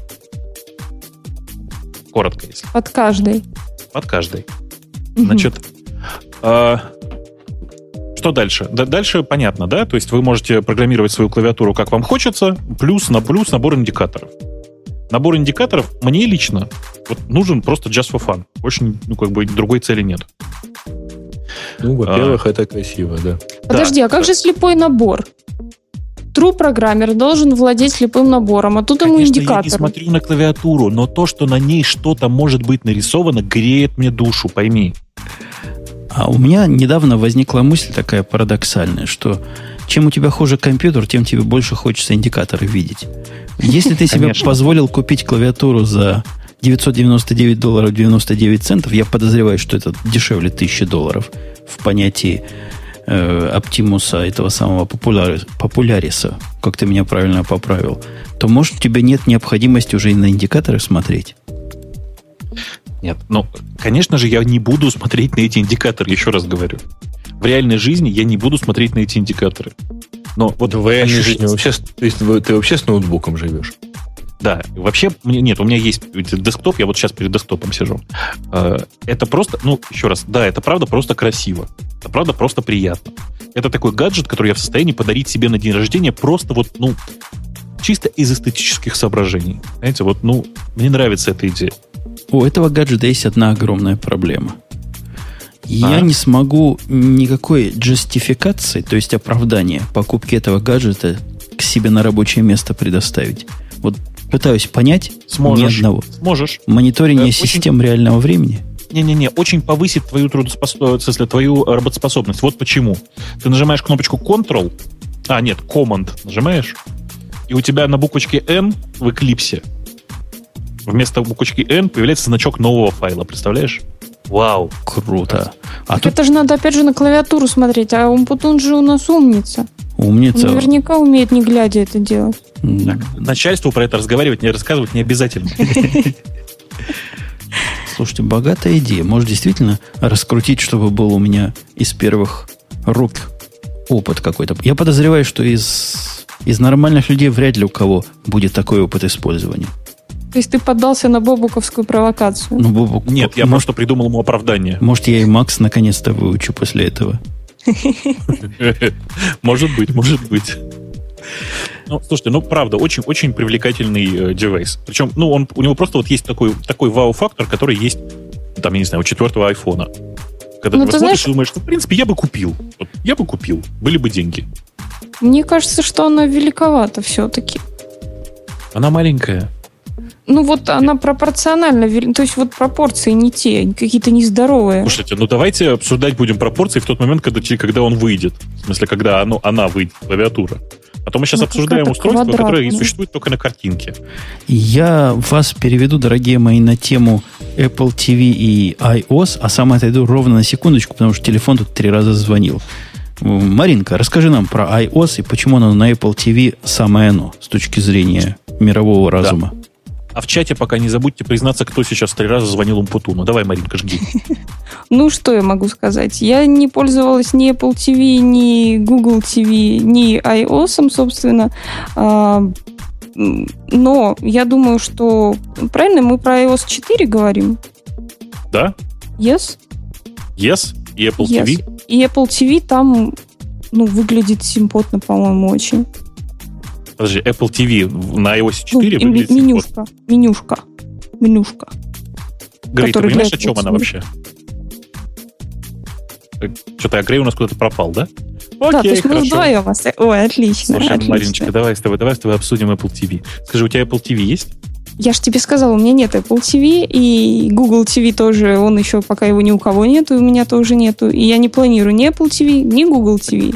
Так вот, значит, на самом деле есть просто такой слух, о том, что новый Apple TV выйдет э, с операционкой на базе вот этой самой iPhone OS, которая iOS теперь называется. iOS. Угу. Как, блин, даже непонятно, как правильно называть. Какие плюсы от, седа, от Седова, так сказать? Первое и самое очевидное, э, если он будет под той же самой операционной системой, значит, будут работать все те же самые приложения. Значит, он будет красивее. Да нынешний тоже ничего, ты знаешь, он вполне симпатичный. Э, те же самые приложения, а значит у нас что? Правильно, самое главное, это куча игрушек и, соответственно, приставка к телевизору, игровая приставка к телевизору от компании Apple. Ну, вот ты знаешь, мне кажется, что все приставки меркнут после Wii, и их не стоит даже рассматривать. А вот теперь смотри внимательно. Легким движением руки. Э, берешь iPod, ага. берешь iPhone, берешь iPhone и используешь его в качестве манипулятора для телевизионной приставки. А, да, и тем более, что новый же четвертый, он там мало того, что с, акселерат, с акселерометром, так еще и с какой-то там ерунденью для... Да, с, гиросп... ага, с да. гироскопом, да. А я да. к вам, кстати, вернулся с хорошей новостью. Вау. Тебе да. Грей звонил? Нет, оказывается, это звонил мой мальчик все три раза. Из поликлиники, в которой кошек лечит. Сообщил, что у кошки нет спида. А. Это, пожалуй, меркнет. Ну, новость перед тем, э, вот, перед тем, что обсуждали только что про iOS 4. Не, вы смеетесь, а анализ на кошачий спид? Действительно, есть такая болезнь. Стоит 200 долларов. И? А То есть ты, его, ты зря потратил 200 долларов. Ну, как выяснилось, зря. Оказывается, а у вас нет. были подозрения, да? Я нет, на ну... этой неделе так часто повторял фразу э, замечательную про вот необходимость визита к врачу, что не могу удержаться просто. А, не знаю, знаете ли Это будет третий анекдот. А, ты думаешь, я пере... Да, значит, нет, фраза, она не очень анекдотична. Значит, если вы подозреваете, что больны смертельной болезнью и хотите пойти к врачу, надо просто сделать очень простую вещь. Надо на, написать план действий на случай, если вы больны этой болезнью, и второй план действия на случай, если вы не больны этой болезнью, что вы будете делать? Если планы совпадают, визит к врачу не нужен. А... Все правильно. Слушай, Жень, у меня главный это вопрос, я скажи, а у вас там кошачьи презервативы уже производят? Нет, но у нас производят специальные... Конечно, у них кошачий гомосексуализм не распространен, ведь. Вполне распространен. Ты чего? У нас семья... Кошачья наркомания? наркомания? Я не могу просто в приличном обществе сказать, из какой семьи наша кошка. Потому что наш, наше шоу сразу заблокируют на всех порядочных средствах массовой информации. Ты ничего, ничего, нас в эхо Москву запустят. То есть, когда мы туда придем, там я и скажу, что кошка наша, как говорит Дима, из семьи мазафакеров. О, боже мой. Ну, вот у нас результ, а результат семейной связи. А, понятно. Э, давайте о серьезном. Можно Давай. о серьезном? А то да, можно я, я, можно? Вот, я, я, да. я честно дал поговорить, э, сознательно не отозвался на вопрос про Apple TV, вот, а, но там, там в действительности просто у народа есть ощущение времени, что типа пора бы Apple чего-то сделать с э, Apple TV. И при этом есть некое подтверждение, э, что типа Apple ходит вокруг больших телевизионных брендов с какими-то предложениями. Вот это, по-моему, единственная здравая основа вокруг всяких этих слов. Ходят кругами, кругами Слушайте, ходят. Можно, можно я как коротко поздравлю с юбилеем? Вот у нас есть короткий мини-юбилей. Давай. Настоящий гиковский. Знаете, э, мы, в принципе, многие не знают уже теперь, потому что пользуются прекрасным приложением, которое сделали, э, сделал, господи, я все время забываю, как его зовут. Как а зовут молодого какой? человека, который сделал из Ижевска, который сделал наше приложение для э, радиота? Qtu. Я помню, что Qtu, да. Qtu. А как его зовут, полностью каждый раз забываю. Так его и зовут. Собственно, благодаря Qtu многие уже не знают, что у нас э, наш чатик, он вообще в Джабере. Э, одним из первых клиентов, который поддерживал в Джабере конференции, был такой клиент под названием Ткабер. Так вот, Текаберу, внимание, исполнилось 8 лет. Как вы понимаете, 8 это с точки зрения гика самый настоящий юбилей, с чем его и поздравляю э, вообще разработчикам счастья и процветания. А я не могу гадости не сказать, потому что, судя по виду Текабера, ему исполнилось лет 20. Он просто родился уже достаточно взрослым. Ну, я не стал прямо так говорить, но достаточно взрослым. Ребята и девчата, у нас на прошедшей неделе вышло гиковское обновление для тех, кто, как мы с тобой, Бобок, любит распределенные системы контроля ревизии. В курсе ли ты, коллега, про версию 1.6 Меркурила? Я тебе просто я... помогаю. То, то есть ты специально не написал, что это такое, чтобы мы с Греем даже не пытались. Тут написано 1.6. Всем остальным понятно. Я. Нет, там просто написано 1.6 и все. Это для тех, кому надо. Если там упоминается через слово Python 2.60, 2.6.5 или еще чего-то, понятно, что это не гид. Ну, я предыдущий час надеялся, что мы эту тему обсудим с Сашей. Бобок, в восторге ли ты от списка изменений? Слушай, а я, честно сказать, не смотрел, пока еще не обновлялся. А расскажи, что там хорошего. Вообще, вот их э, лог э, новых вещей как он называется, readme, upgrade notes, он ужасен. То есть, глядя на него, невозможно понять, что за было вы покупаете. И что это за кошка такая. А, там есть два, две вещи, о которых стоит сказать. Во-первых, букмарки, которые до этого были сугубо локальные, теперь пушатся. И это абсолютно великая вещь, и она выводит бранчевание в некоторых местах на совершенно другой уровень. Для тех, кто понимает, о чем я говорю. Это подожди, круто. Подожди. А вот а для тупых, то есть для меня, для как тебя. у тебя букмарки? Для как у тебя букмарки с этим смешиваются вообще? Ну, ну вот один из способов создания веток. Бранчи наши слушатели, думаешь, поймут, что это ветки есть, да? Да, да, думаешь, поймут, есть, поймут. да? Даже поймут. я понимаю. Один из этих способов это в том месте, где ты решил сделать вилку, где сделать форк, ты делаешь букмарк и чего-то там словами пишешь. Оно и до этого работало, этот способ. Но, к сожалению, после того, как ты это дело запушил, на том месте, куда ты запушил, информация про букмарки не доставлялась. Они по определению были локальные. Это нечто а, ну, для есть... твоего репозитория.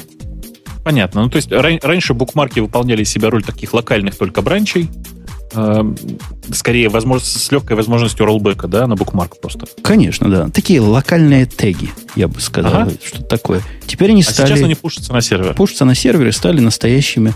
А еще один способ создания бренчей. Вот просто То еще один. В 90% случаев бренчи больше не нужны.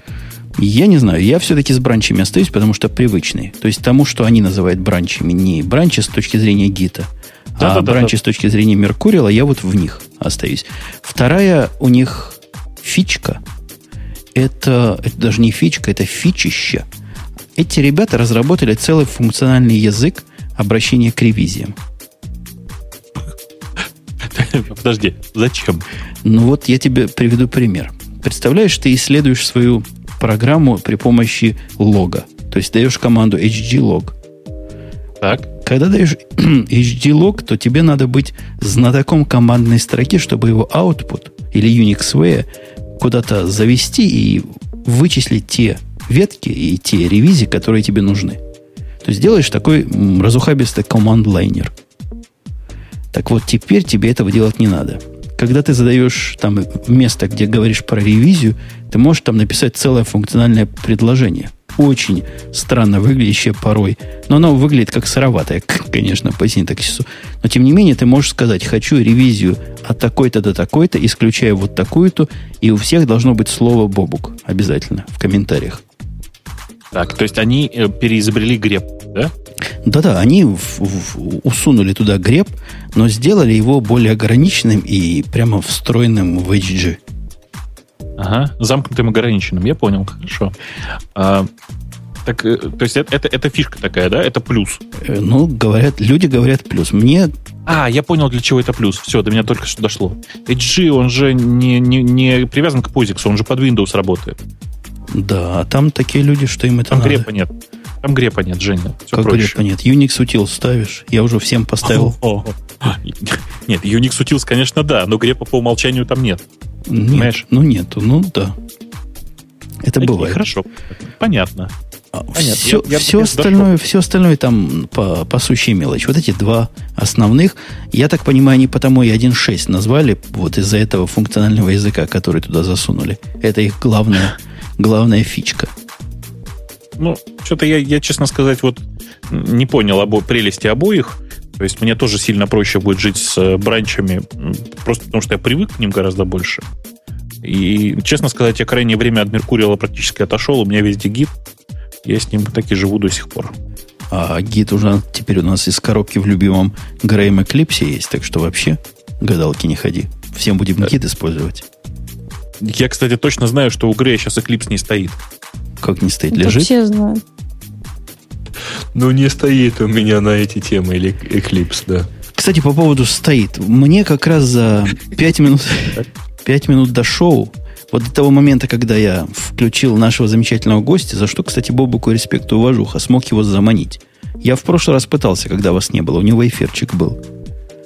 Так что пришлось ну, без а гостя. Сегодня так это респект и уважуха, наверное, программному директору, который отменил эфир. Да, да, да, да, да. Кому бы не было, но будем хвалить Бобука. Так вот, за 5 минут до прихода дорогого гостя я поставил себе в компьютер памяти. Заказал памяти 8 гигабайт свой новый iMac. Память... Слушай, это у тебя Eclipse теперь у тебя просто летает. Мало того, что летает, у меня есть такой для бедных индикатор – то есть для бедных, тех, которые памятью еще интересуются. И он показывает настолько мало заполненности. Я его специально отключать не буду, чтобы радовать свое какое-то тщеславие и самолюбие. Ну, ты не сильно радуйся, потому что постепенно память будет засоряться и засоряться, и если ты месяц не, не, ничего не будешь перезапускать, ты будешь не понимать, почему у тебя осталось только 1 гигабайт памяти. 1 гигабайт это тоже много, это раз. А во-вторых, у меня есть место, куда можно 16 поставить. Слушайте, у меня вопрос такой. Мне пришло, может, наши слушатели, вы умные такие. Хотя, конечно, я сомневаюсь. Последний на тебя, Надежда Бобук. У меня было там два, две две, э, как они, симки, димки, как сегодня называются вот эти? Содим, планки. Две планки, во. Две планки по 2 гигабайта. Ко мне пришли еще две планки по 4 гигабайта. Абсолютно разных моделей. Как, по вашему мнению, их можно смешать вместе? И чем это чревато? Можно, можно но будет хуже. хуже. Подожди, подожди, ты имеешь в виду, что ты хочешь поставить э, еще две планки на эти? Ну, у меня место для четырех планок. Я вытащил две по два и вставил две по четыре, как положено. А uh теперь мне таблеток от жадности. Думаю, раз у меня остались еще две по две, может их туда тоже втиснуть. А, понимаешь, они у тебя не будут работать как Dual Channel. Ну, то есть э, в режиме одновременного доступа. То есть в данном случае это не будет тот же самый эффект. То есть, смотри, ты на таить увеличишь объем, а у тебя скорость работы с этой памятью на таить не увеличится.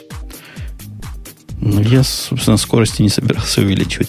Ну, ну ладно. Короче, вы говорите, если мне надо 16 Подожди, ты гигабайт... собирался себя вот это вот радовать мыслью, что у тебя... Много свободного сколько... места. Да-да-да. Зачем тебе еще 4 гигабайта? Ну, это как раз таблетки от жадности. Короче говоря, вы рекомендуете просто эти 2 по 4 заменить на 2 по 8 и не париться. И не париться. Совершенно. Или еще Найти какой-нибудь старенький Mac Mini и воткнуть его... А, нет, пардон, не получится. Значит, Mac Mini, там, там DDR3, поэтому оно не воткнется просто. Бобук, Стой. у меня к тебе вопрос. Yes. Ты так. специалист по мемкешету? Или это только PHP-шники? Или только PHP-шники могут понять, о чем я говорю? Да, нет, ты что? Я очень хорошо к этому мемкэшу. Ты что вообще? Это, мемкэш вообще был изначально разработан перловцами. А, перловцы тоже. То есть есть такие, для наших слушателей, кто не в курсе, о чем я говорю, есть такой специальный язык, который называется PHP. Я правильно назвал, Маринка? PHP. PHP. PHP. И вот этот язык известен своими тормозами, глюками и багами. И вот и для программистами. Того... Я только не понял, почему здесь мемкэш.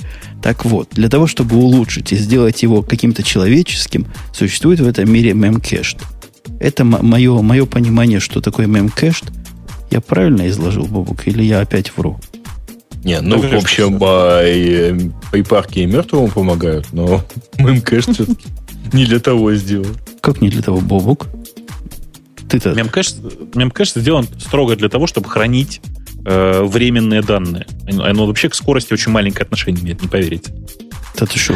То есть я Хорошо. знаю, когда говорят кеширование, это когда чего-то тормозит и глючит, чтобы оно перестало тормозить, но продолжило глючить. Ну, изначально оно было сделано именно для этого, да. Ты знаешь, да? Оно чтобы было сделано глючить сам, дальше. Чтобы сервис, сервис Live Journal продолжал и дальше существовать, был написан memcached. Он как бы эм, выполнял очень простую задачу. Он кэшировал результаты работы MySQL. Э, со временем это все выродилось в непонятно что, и теперь MemCached действительно используют просто как такое средство в памяти для того, чтобы закидывать туда эм, непонятные данные и какое-то время их там хранить. А на самом-то деле мемкэш с точки зрения человека, который вообще первый раз об этом слышит, это ассоци... Как это называется? Хэштейбл, да, это? Э, ассоциированный да? массив такой, да? Где Но ну, ключом можно... Дистрибьют. Да. Можно назначить какой-то value. И вот эти пары будут сидеть в памяти умным образом. Есть такой э, термин DHT. Distributed Hash Table. Вот по сути это оно. Ну, это полезно и довольно общего назначения задачи, которую э, разными способами, другими, десятью другими я могу представить. А вот мемкэш это такой стандарт де-факто для, видимо, каких-то областей населения, народа населения. А кто его пользует? Mm, в смысле, много. Почти, Грей, его почти наверное. все используют. Его почти ну, все используют, Маленько, ты сделал вывод из того, что я по него что-то знаю, что я его использую. Но вообще, действительно, я его использую там, потому что несколько движков, которые я использую там на сайтах, они в качестве вот хранилища э, для кэша, там есть всякие опции, типа хранить его в файлах, хранить его там где-то вот, вот тут вот и хранить его в memcache. Ну, ставится... И какую галочку ты ставишь? И ставлю, естественно, галочку memcache, ставится, собственно, сам memcached и э, запускается, то есть в роли демона, и вперед. Работает действительно там, ну, есть вот, как сложно сказать, э, цифры не замерял э, более точно, но вот ощущение, что все-таки скорость есть. Скорость добавляется ключевое слово здесь ощущение. Э, в общем, правда. А, ну, как, э, понимаешь, сложно по там, load average э, сказать, что вот, вот, блин, вот эти вот 0,2% там load average это выигрыш от MemCashD. Но а подозрение есть. Бобук, у меня к тебе вопрос как к да. специалисту. Да. Тебе вообще не кажется, что нас опять дурят? Я эм... к чему клоню? И про Грея, да, мне все время кажется, что он что-то... Мы, мы, мы с тобой оба находимся в эпохе какой? В эпохе, когда базы данных все больше и больше мигрируют в то, чтобы самим уж такой кэш делать или вообще в памяти работать, что мемкэш как-то совершенно лишнее звено оказывается. Вот наш любимый Монго говорит, что ну да, можно перед нами поставить мемкэш, но особо лучше не станет. Ну и, кстати, они правы, лучше не встает. Лучше так не это ста... вопрос перед кем поставить. Лучше не встает, а не встает лучше почему? Потому что идея централизованного кэша или дистрибу... распределенного кэша, она, в принципе, вполне ограничена. То есть у тебя, когда этот кэш даже в замечательной памяти сидит, это, опять же, мои спекуляции, говоря, глядя на скорость, как замечательно сидящий в памяти MongoDB работает, твои накладные расходы вовсе не на доступ к данным, а на, на трафик, на открытие коннектов, на коммуникацию с этим сервером. Ну, да, да. И в большинстве случаев, для большинства современных баз, подчеркну здесь современных баз, а, нет никакого смысла держать кэш отдельно. Просто, ну, смысла нет. Кстати, этим ты самым вычеркнул э, MySQL из э, списка современных баз. Да, да, да, да. Ну, вы не забывайте, что MySQL уже 10 с копейками лет. Так вот, если брать начальный код Base. И сейчас это довольно архаичная база. Это такая довольно серьезная архаичная база, которая э, почти все хранит на диске, у которой довольно сложная э, процедура э, оптимизации кэша и так далее. То есть возни очень-очень-очень много. поэтому у нее есть свой там QR кэш. У нее есть, конечно, у нее есть свой кэш, кэш результатов, и э, это как бы совершенно мало связанное с настоящим кэшированием вещи, да? То есть там в MySQL, грубо говоря, кэш практически вытесняющий, он не распределяется между узлами, то есть он всегда находится на той машине, с которой произошел запрос и так далее. И в этой ситуации, конечно же, memcached очень сильно помогает, потому что позволяет как минимум размазать этот кэш по N-машин. А я клоню, собственно, не к этому. Я клоню к тому, что, на мой взгляд, э, с точки зрения конечной аппликации, которой важен performance, дико важен performance, что memcached, что caching э, MySQL, что caching MongoDB, оно как мертвому припарка. После того, как я, по-моему, об этом уже рассказывал, я добавил в MongoDB кэш аппликационного уровня, то есть за который не надо куда-то ходить, и программа, которой надо часто обращаться к базам данных, но которая имеет вполне ограниченный объем ответов, так вот я повысил таким образом производительность в 80 раз. Ровным образом при той же загрузке CPU легким движением руки это называется. Ты скажи лучше, насколько больше памяти стало кушать? Ну, память, память, да, память это ресурс, который, конечно.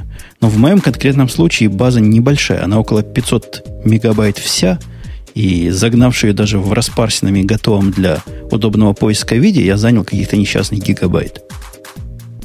Угу.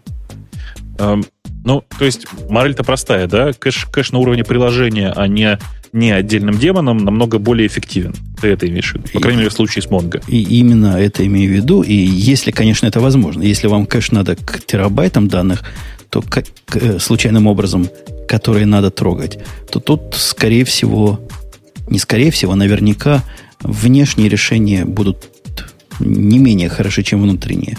А лучше тем, что они универсальные, более или менее. Нет, ну то есть просто вы не сможете в очередной раз так же эффективно изобрести велосипед.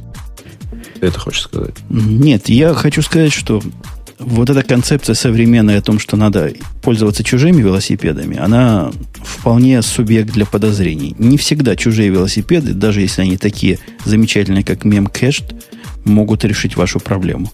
Иногда 20 строчек в коде увеличивают производительность в 80 раз. Слушай, ну это все так, но вообще ты очень далеко отошел от изначальной темы, а история была очень простая. Которую ребята. вы так и не тронули, кстати. Да, я, собственно, и пытаюсь на это натолкнуть, э, что э, ребята из компании North, Northscale э, внезапно объявили о том, что выпустили таки наружу базу данных, которая у них называется Membase. И суть очень простая. Это memcached, который, собственно, хранит данные, может хранить данные на диске, правильно говорить так. По сути, это продолжение идеи MemCacheDB, потому что тот же сам самый API, все тоже точно самое, только, как утверждается, как утверждается, Membase работает, ну, типа, сильно, сильно быстрее, чем MemCacheDB. Э, в результате мы получаем более или менее понятный API и при этом кэш, который не экспайрится, который не выкидывается в случае перезагрузки машины. Собственно, все. Я гляжу на список. А продукт этот есть вообще? Его можно пощупать уже? Да, да, да. Я, я просто его, я почему так уверенно говорю, потому что я его уже качал и ставил, он даже запускается. Понимаешь, больше я пока ничего не делал. Тут много сильный из всех этих буллетов, которые из точек, э, о которых они говорят, сильный акцент на именно распределенную. То есть они говорят, можно добавить легко и непринужденно новый нод, и он как бы сам подымется, ну, как в, в какой-нибудь Кассандре. Э, совместим обратно на 100% с Memcached для любителей Memcached. Линейное масштабируемое, что тоже само по себе хорошо. А вот реализация иерархической системы модели управления хранилищем. Что бы это значило, я не очень понимаю. Либо тут либо Кассандра, либо иерархическое управление. Ну, здесь самое это важное, ты же, ты же правильно начал говорить, что э, э, ребята старались сделать систему, которая легко управляется. Неважно, иерархическая или не иерархическая модель. То есть важно, что можно э, добавить э, абстрактную машину в ну, давай это назовем кластер, да, добавить машину в кластер и увидеть, что, э, окей, все заработало, э, можно легко э, построить какую-то систему репли- репликации, совершенно непонятно. Мы сейчас, на самом деле, обсуждаем, условно говоря, пресс-релиз. Э, и, соответственно, как бы схема, схема понятно, это, это такая удобная база э, NoSQL, которая приятна и понравится администраторам. То есть в качестве основной цели выбрали, видишь, админов.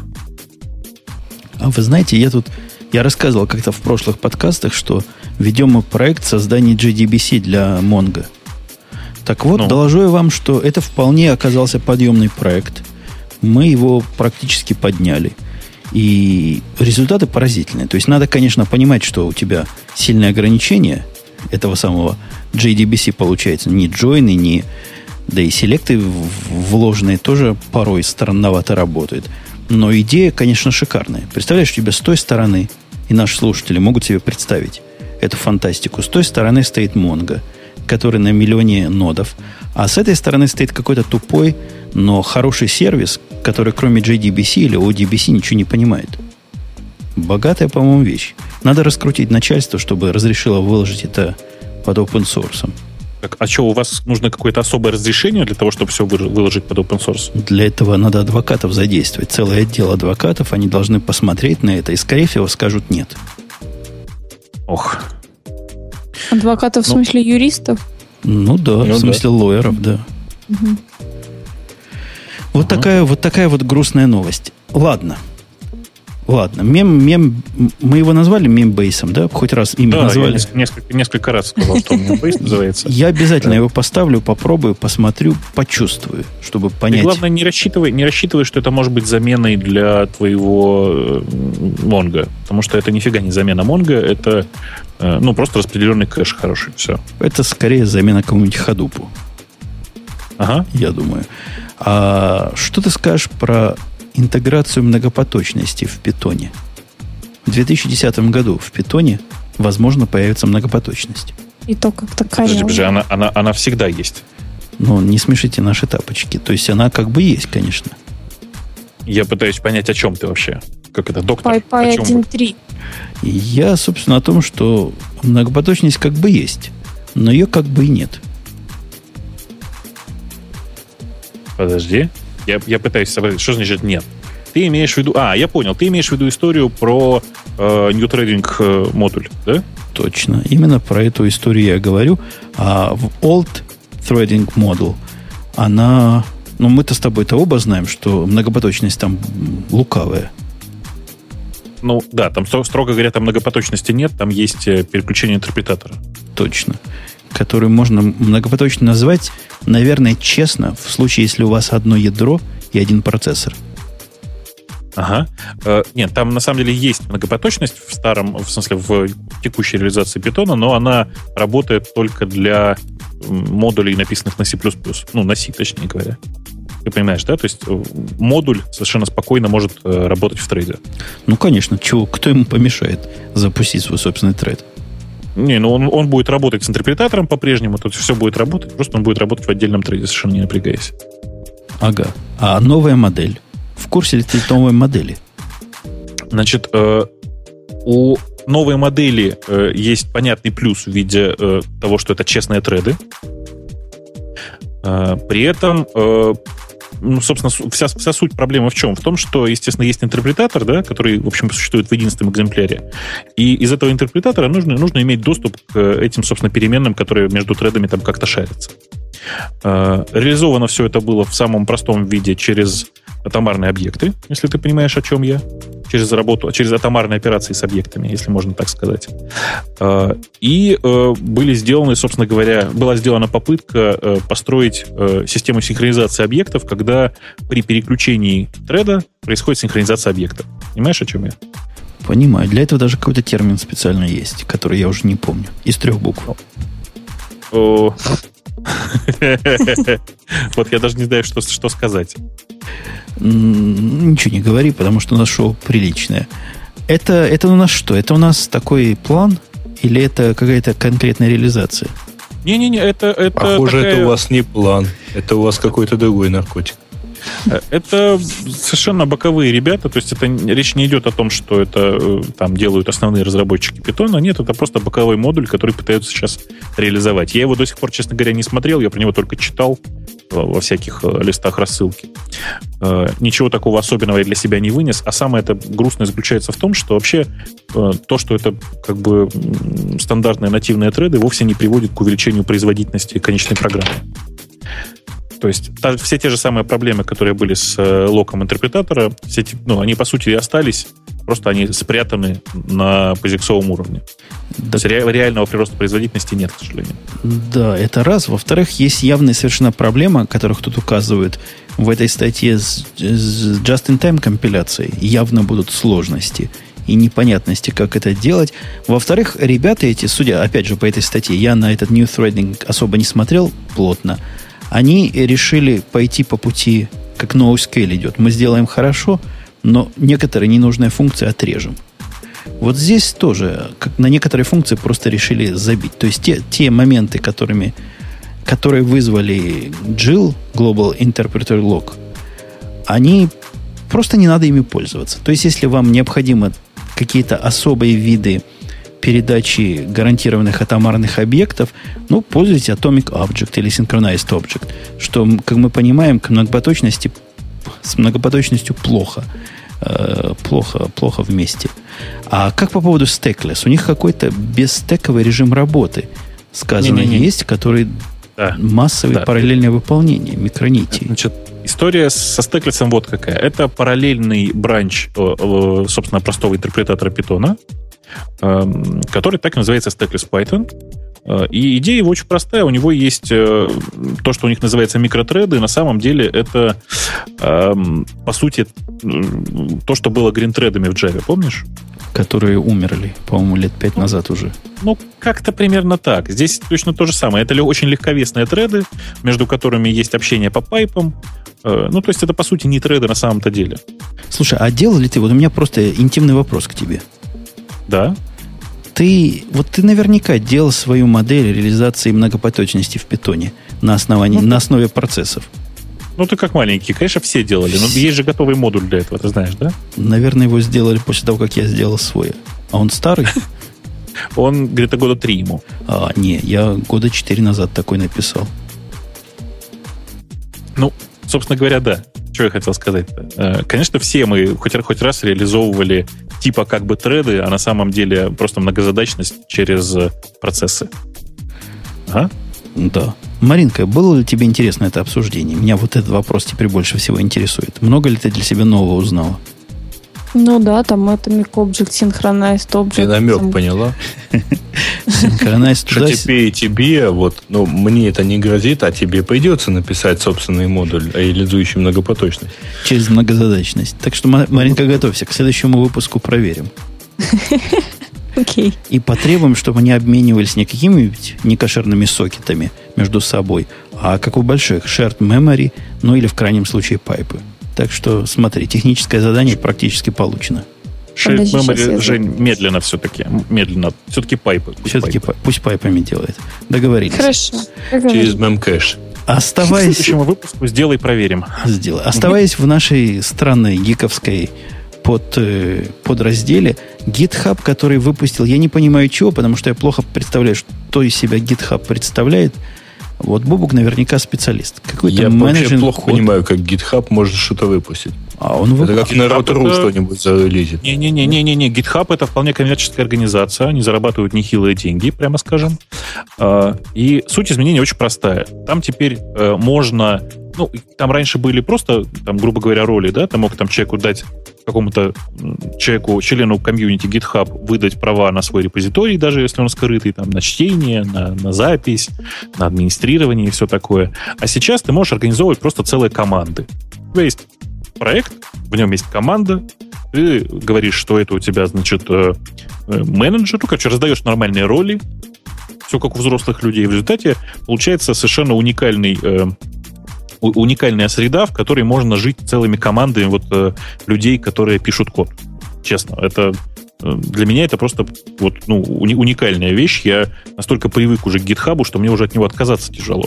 Погоди, погоди. А у них раньше не было ролей, то есть не было коммитер, не было менеджер. Такого не водилось до этого? Нет, такого, такого не было. Там было все проще. Ты мог выдавать, э, собственно говоря, выдавать права на репозиторий. Ну, давать кому-то push permission или pull permission, да, ты про это? Да, да, да, да, да, да. Там, там как бы и, и был еще отдельный, отдельный permission, который назывался administrative, по-моему, который позволял тоже выдавать, ну, позволял други, другому человеку выдавать права. Все. Сейчас там есть вполне нормальные цельные роли, там есть страница команды, э, собственно, на которой все это сделано, и э, ну просто это такая, такой, такой цельный, э, цельная система для Э, организаций. Больше того, эти, эти э, подлые гады, простите за формулировку, уже мне начали во все э, трубы трубить, трубить и говорить, слушай, у тебя, судя по паттерну, ты как раз организация. Давай ты сделаешь организацию, давай там все роли правильно назначь. В общем, очень, очень правильно. То есть они, они а тебя... деньги они брать не захотят? Они берут деньги. Я плачу деньги гитхабу. А они, э, у них есть бесплатные планы, но вообще-то все, все самое вкусное у них в платных, в платных этих самых как раз.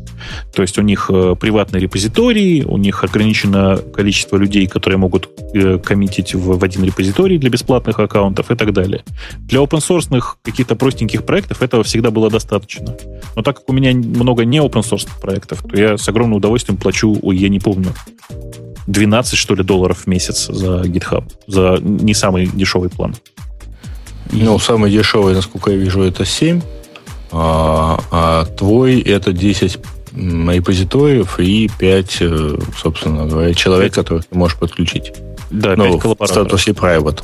Ну, вот для да. таких, которые не как Бобук в Гите живут, а которые живут в Меркурии, как все нормальные пацаны, для них есть подобие. Некое слабое подобие гитхаба, которое называется Bitbucket, которое позволяет примерно то же самое, но только с кошерным HG делать. А кто им название придумывает? Судя по названиям, собственно, гики и придумывают.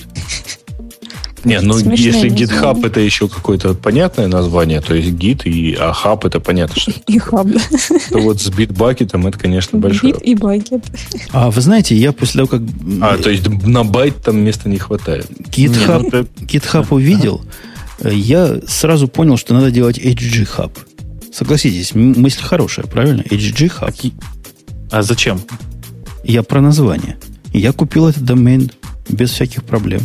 Да ладно, что, серьезно? Тут, Женя, ты, да вы, батенька, киберсквота. Во, вот когда-нибудь сделаю. Это гонишь. hghub.com занят э, его редиректит на hd, hd-git github.com. Женя. Ну ладно. Ну, ты, ты знаешь, как в нашем деле подкастерском, не соврешь, красиво не расскажешь. У меня почти такой же. Через тире? Через Нет? тире, да. Через дефис. Или через дефис. Через что-то. Я помню, я подобное покупал. И не знаю теперь, куда его деть. Не хотите ли приобрести бобок? Подожди, ты сначала я вспомни, что. Я подумал. Задешево. Отдам задешево. 2000 а долларов. Там, Я вижу, да. GoDaddy. GoDaddy. Я вижу. Там GoDaddy открывается. Слушайте, у нас есть из гиковских тем целый ряд таких богатых тем, которые, я боюсь, слишком богаты. Во-первых, Tomcat 7.0 вышел. Есть у меня подозрение, что из нашей аудитории, не говоря уж о участниках, полтора человека понимает, зачем Tomcat нужен и что такое веб-контейнеры вообще. Э, ну ладно. Да. Уж не говоря Нет, о, дело в том, что когда-то мне даже приходилось, когда мы писали веб-приложение с использованием Java, ну, JSP, собственно, Java сервер, но они как-то сервлет, по-моему, не сервер. Сервлет, сервлет. А в этой в статье нет, просто... С тех пор ты их ненавидишь, GSP нет? это Java Server Pages, все правильно. Вот. И там стоял какой-то там кат 6, то ли один, то ли я не помню. Вот. Поэтому я даже знаю это слово. Да, но гораздо более интересная тема о том, что Zero MQ, оказывается, есть такая хреновина, которая является MQ-системой и позволяет какие-то дикие миллионы в секунду апдейтов делать. Я ее вставил чисто для себя, чтобы не забыть.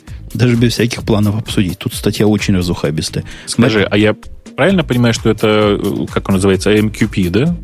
Э, да-да-да, и мне кажется, оно JMS совместимая вся эта приблуда. То есть и можно ActiveMQ теоретически этой, этой штукой заменить и станет лучше.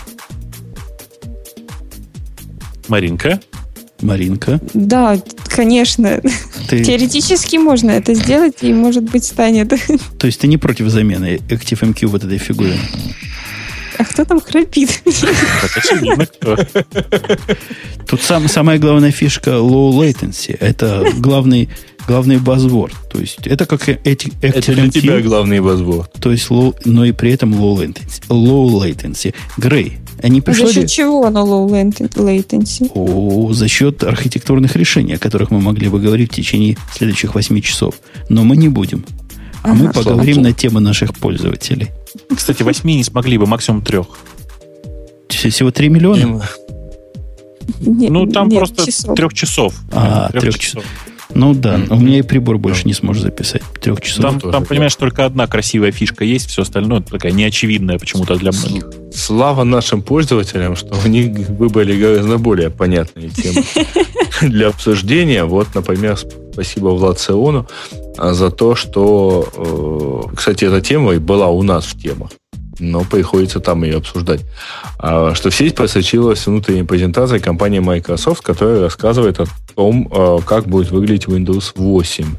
Ну, это, я так понимаю, условное все-таки название.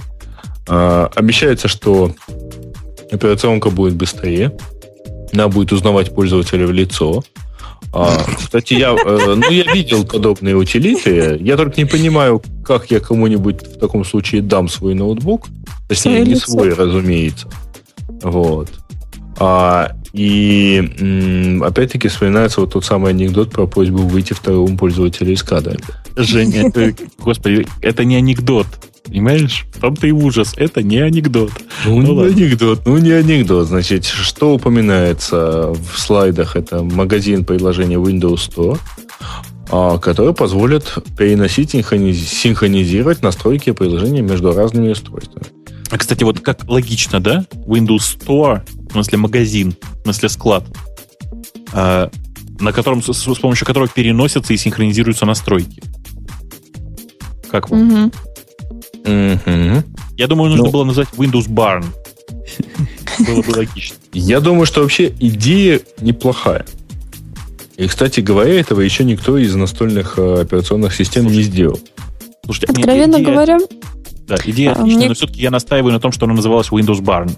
Потому что, ну, просто у слова barn вообще есть отличный русский перевод. Я, ну, вообще нормально это считается, что это сарай, да? Но есть отличное русское слово. Гумно. По-моему, это украинское слово. Это украинское слово це гімно, но это про другое. Украинское слово гимно, да. Просто прямо, прямо так называется. Windows гумно. Слушай, а, а, к чему, а к чему все это? Как это к Windows 8 относится? Ну, не, ну, ну понятно, Windows и, и гумно сразу вместе хорошо звучит. Но а, я потерял мысль. мысль. Была ли там мысль? Давно так хорошо звучит. Дело в том, что это к Windows 8 это относится тем боком, что якобы вот эта вот э, презентация, которую где-то нашли, вот в ней упоминается это новшество как, как магазин приложений.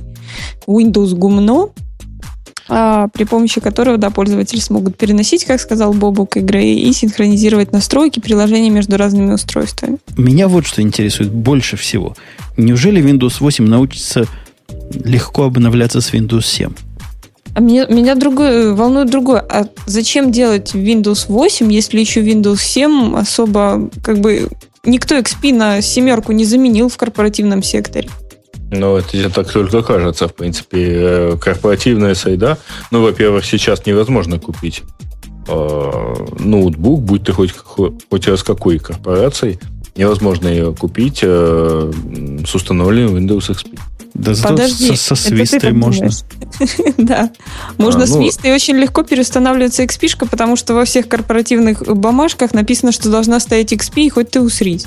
А, Поэтому а, каких? Подожди, подожди. Что значит во всех? Ну, я не говорю, что во всех, я говорю, что в Нет, большинстве ты, ты средний, сказала, средний, средний сектор. Ну да, и окей. А, Маринка, я тебя умоляю, ну в каком среднем секторе вообще существует бумажка, где сказано, что должно быть на компьютере у сотрудника? У меня на работе. А, не забывай, ты работаешь э, в аутсорсинге софтверной компании, правда? Ну, не совсем, ну, почти. Ладно. Девочки, ну, девочки, вот, девочки. А, то есть пользователи, которые, ну, там, корпоративные пользователи, которые сейчас покупают новые компьютеры, а вообще говоря, они их сейчас покупают и делают это последний год, вот последний год они получают Windows 7. И это видно, в общем-то, на всех графиках. Э, и, кстати, мы это не обсуждали, но, тем не менее, там Internet Explorer начал переламывать свою сторону тренд. Это тоже, в общем-то, что-то говорит о том, как люди начинают пользоваться Windows 7. А Windows 8, разумеется, пора писать еще год назад. Правда? Я предлагаю в Windows 8, Бобук, я думаю, меня поддержит, как базовую систему поставить ZFS. Подожди, э, подожди, зачем?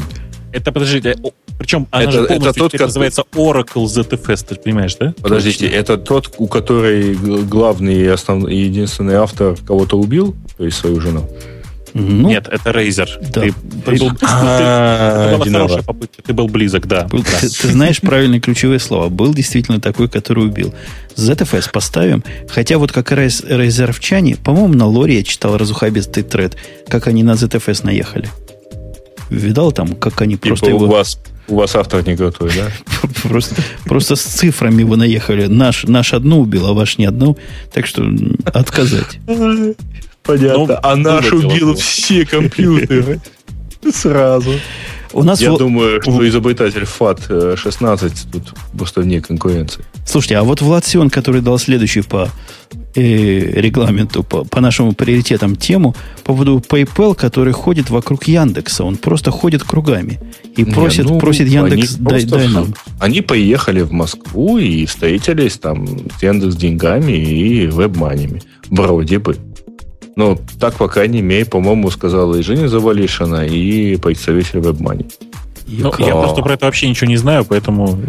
А я тоже про это особо ничего не знаю, потому что, ну, поехали, ну, пообщались. То есть ну, пришел я так понимаю, PayPal... вообще у них больше... Не, ну, слушайте, ребят, сейчас Россия воспринимается, вообще российский там и там постсоветский рынок воспринимается как нечто такое, что сейчас потенциально выстрелит. И поэтому все, разумеется, ну, то есть начинают понимать, что пора бы обратить внимание на этот большой рынок. Не, не, да, я, я не понимаю ход, хода мысли этих людей. Они пришли а? к своим двум главным конкурентам. Я правильно понимаю? Вот в, в смысле да. денег. И они чего, взаимности искали, как они, а, они... они могут... Нет, во-первых, что значит э, конкуренты? В данном случае они не конкурируют, потому что их здесь нет. Они поэтому могут пойти с двумя целями. Первое, либо купить кого-нибудь и стать здесь. Либо, э, если у них есть достаточно, возможно, у них есть такой достаточно большой поток э, запросов там вот по тому, чтобы принимать э, деньги в России и отдавать деньги, и пересылать деньги в Россию, они могут наладить некие контакты и делать это через посредничество тех, у кого здесь уже есть налаженные структуры, там, будь то WebMoney, Яндекс Деньги. И завтра во всех технических новостях на Engadget, на, на CrunchGear, на Mashable статья – PayPal покупает Яндекс, по словам высокопоставленного представителя Яндекса. Ну, у PayPal, положим, денег не, не хватит. Нет, а это не мои слова, кстати говоря, в исходной в исходном тексте было так примерно и написано. Слушайте, как же меня достали зеленые компьютеры? Вот просто я врежусь. Давай. Они достали меня. Вот этот новый мой 27-дюймовый iMac, он, судя по всему, такой зеленый, что сил просто нет. Вы знаете, что новые iMac они что делают для того, чтобы энергию сберегать? Выключаются? Не-не, они не выключаются. Они подтухают. Я не могу сказать, что они вообще выключают дисплей, но ставят его яркость, ну, как на ноутбуках себя ведут. Раза, наверное, в 10 меньше, чем обычные. Ну, Стоит, ну, это убито в настройках. Да нету такого в настройках. Это не задается в настройках. Это его фича неотключаемая. Угу. На ноутбуках она отключаемая. На ноутбуках она отключаемая, а здесь такого места нет. Экран сам по себе такой уп, и стал дим. То есть потише. Тронул мышку, он мгновенно стал обратно. А, Я боюсь, что ты не там смотришь. Это power saving. saving. Ну, вы за кого меня держите? Эм, да, за Умпутуна. За Умпутуна. Вот не задается. В Power Saving у меня стоит одна единственная фича – через 15 минут бездействия тушить все это к кедрине фене. А, тогда я знаю, в скринсейвинг. А скринсейвинг отключен. А ты уверен? Абсолютно. Это, Слушай, это, давай, это его новое. шоу перенесем. Это, вот, вот это. это его новая фичка, такая специальная для зеленых. Я уверен, где-то на сайте Apple про это большая самохвалебная статья есть. Ну, ну что? слушай, ну возьми фонарик и поставь где-нибудь рядом. И, пущай светит ему куда-нибудь. И подсвечивай. Короче, короче да. Я, я, да, мы про, про, Яндекс, про Яндекс деньги и PayPal толком ничего не знаем, но про то, что Яндекс приобрел... А, там никто ничего не знает. Нет? Про Нет, то, что есть технологии мы не могли говорить. Обижаешь. Это было на позапрошлой неделе. Кто, это кто это есть? была роскошная тема. Нет, это было на этой неделе. Подожди, подожди. Кто, что ты, объясните для нас с Маринкой. Мы тут оба блондины с ней. Да. Что да, за да, ГИС-технологии и, и нафига Казибаян? ГИС-технологии – это одна из компаний, которая занимается картографированием, то есть изготовлением карт, в том числе в цифровом формате. Вот. Э, ну, собственно, да, разрабатывают там программное обеспечение, все такое прочее. Но да, программное обеспечение они практически не разрабатывают, но да. А, значит, да, действительно купили. Это там, сколько там, говоришь, 30 человек, да, по-моему? В районе 30 человек. Да, они вот становятся полностью командой Яндекса и начи- начинают заниматься. Ну, слушайте, э- сервис Яндекс Карты является крупнейшим русскоязычным картографическим сервисом в интернете. И э, при этом все это время он жил на, на покупных э, данных. Ну, в общем, просто все хорошо, но настала пора и самим этим заняться, в том числе. Слушайте, ну тут надо хорошо понимать, что кроме команды очень крутых профессионалов, которые давно рисуют карты, э, мы еще и приобрели совершенно так случайно на халяву лицензию на производство карт. На право есть, это рисовать. Да, да, да. То есть, грубо говоря, типа, раньше цепочка выглядела как? Мы вывешиваем карты, пользователь находит э, недостаток, сигналит о том, что ай-яй-яй, у вас тут на карте все неправильно, мы передаем это вендору, потому что не имеем права сами а, отправлять. А пользователь полгода да. возмущается, почему я же вам сказал, что здесь давно нет этого дома. То есть вы купили таких производителей, которые раньше на ваши запросы отвечали спустя рукава и полгода этим занимались? Не, ну а понимаешь, это с любой внешней фирмой так, ты, э, не, ты же не будешь им давать каждый баг по ну, грубо говоря, у тебя есть некий продукт по работе. Ты знаешь, я, а, я, я тебе каждый день давали каждый. Нет, мы давали, разумеется, каждый, но ты же не можешь да. каждый день им давать этот багайпорт и каждый день получать от них обновления. А, а главное, это главное как? Теперь на ваших яндексовских картах можно будет пусковые установки увидеть?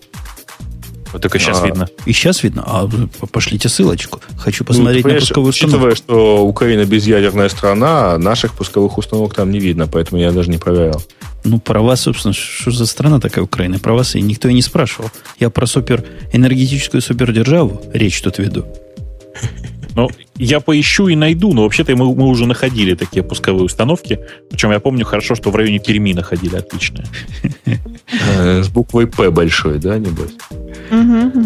Ну что, есть ли у нас еще какие-нибудь темы достойные? Ну, слушайте, спасибо всем, кто плюсует вообще всякие вещи. Влада так, про Cisco мы, да, про Cisco мы рассказали.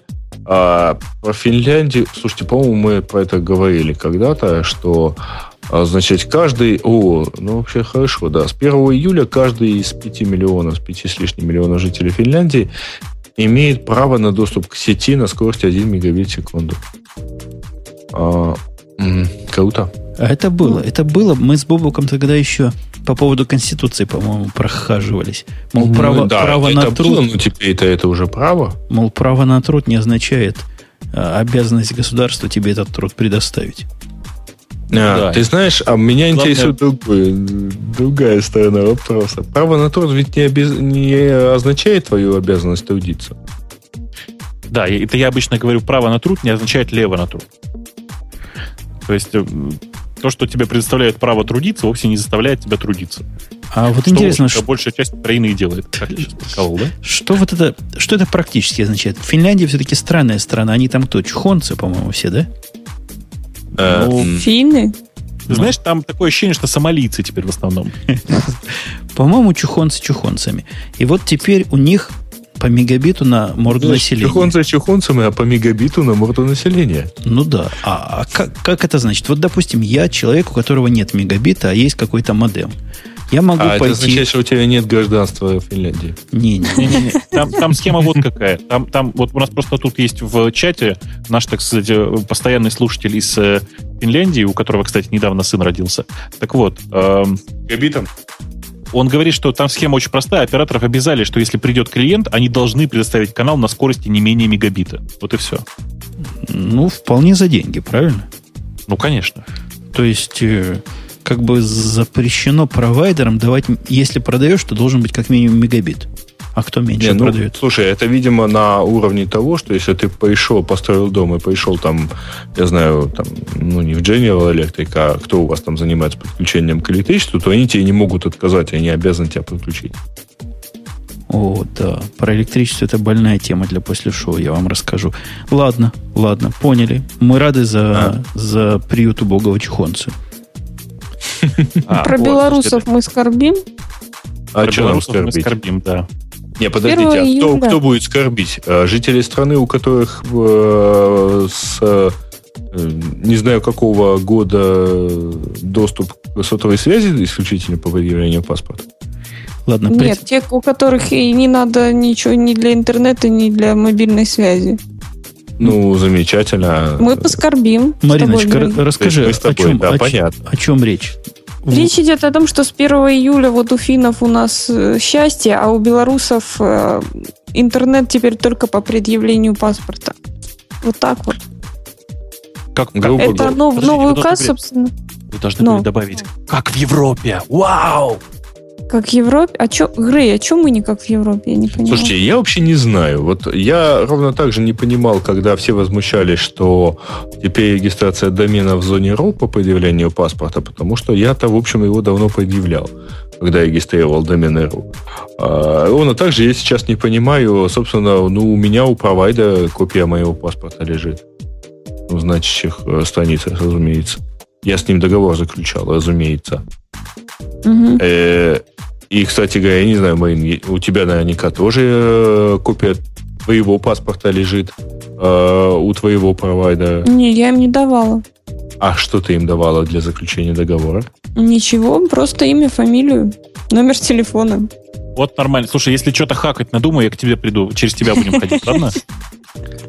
Хорошо. Давай мы просто я даже, я даже не писала эти Слушайте. Так у меня и через VPN. Я, кстати, когда заявку даже подавала, там не надо было вводить ни серию, ни номер, ничего паспорта. Вот реально имя, фамилия, отчество и номер телефона. Все. У меня два замечания. Там просто дальше есть две забавных темы, которые точно совершенно пролетят мигом, поэтому я вот просто честно их зачитываю. Во-первых, Давай. чуваки из компании QNX. Всех поздравляю с 30-летием QNX. Женя, ты помнишь, что такое QNX, скажи? Ну, это какой-то жуткий Linux, да? Я ты меня обидел? Ты меня обидеть хотел, да, вот сейчас прямо перед всеми, перед миллиардами? Конечно. Я хотел сделать вид, что ты не знаешь ничего и показать, какой крутой я вообще. Ой, я не знаю. О, что это? Расскажите, дядю. А, это, короче, это такой очень крутой, очень-очень старый реалтаймовый почти Unix, представляешь? Там даже Ух браузер ты. свой. Подожди, почти Unix или почти реалтаймовый? Ух ты. Э, оф, ну, в смысле, да. Почти реалтаймовый, почти Unix. То есть, на самом деле, они утверждают, что он реал, в первую очередь реалтаймовый, а потом почти где-то в общих чертах Unix. Вообще он не Unix, вообще никак. Не, ну он, он... местами на, с POSIX как-то вместе. Ну, как-то местами. Да. Примерно как да. Windows. Да. Такими же ну. Windows, как известно, полностью 100% POSIX compatible, как заявляла нам э, компания Microsoft. Эм, официальный представитель, который не, не посещает нас уже черти сколько времени. Ну, собственно, э, суть не важна. Действительно, 30 лет у Unix одной из первых реалтаймовых операционных систем. Э, это просто нереально круто, потому что Unix до сих пор живет в э, станках и многих приборах. Это очень круто, правда. 30 Слушайте, лет. Они утверждают, они так красиво пишут, что благодаря им э, мы используем Twitter, Facebook и YouTube. Вот. А потом поясняет, что, в общем, у них, я так понимаю, что их операционка стоит в роутерах. Ну, в некоторых роутерах, специализированных, которые используются компаниями Twitter, Facebook и частично YouTube. Mm-hmm. Ну да. То есть, ну да. А благодаря их системе контроля трафика э, можно там, сберегать бензин. Ну, еще раз, дело тут не важно, сколько, как, сколько пиарных слов, значит, ребята из QNX про себя проговорили. Нет, ну, слушайте, ну это же красиво. 30 лет операционки, это очень круто. Ну, правда. Нет, ну, слушайте, да, э, нет, это безусловно круто, но просто мне очень нравится, что вообще-то там а, системы 9.1.1, они тоже работают на базе QNX, а, при этом там и более того, там всякие навигационные системы, которые позволяют доехать до ближайшего кофешопа, а, я так подозреваю, что они не амстердамские имели в виду. вот. А, они тоже типа помогают благодаря QNX. Ну, красота. Да, а если, они, если бы они имели в виду амстердамские, они бы, конечно, написали музей Ван Гога. Эм, я так подозреваю, что они бы все остальные бы пункты не писали. Там типа купить Слушайте, ну, туфли, там да, полететь в самолете. Да.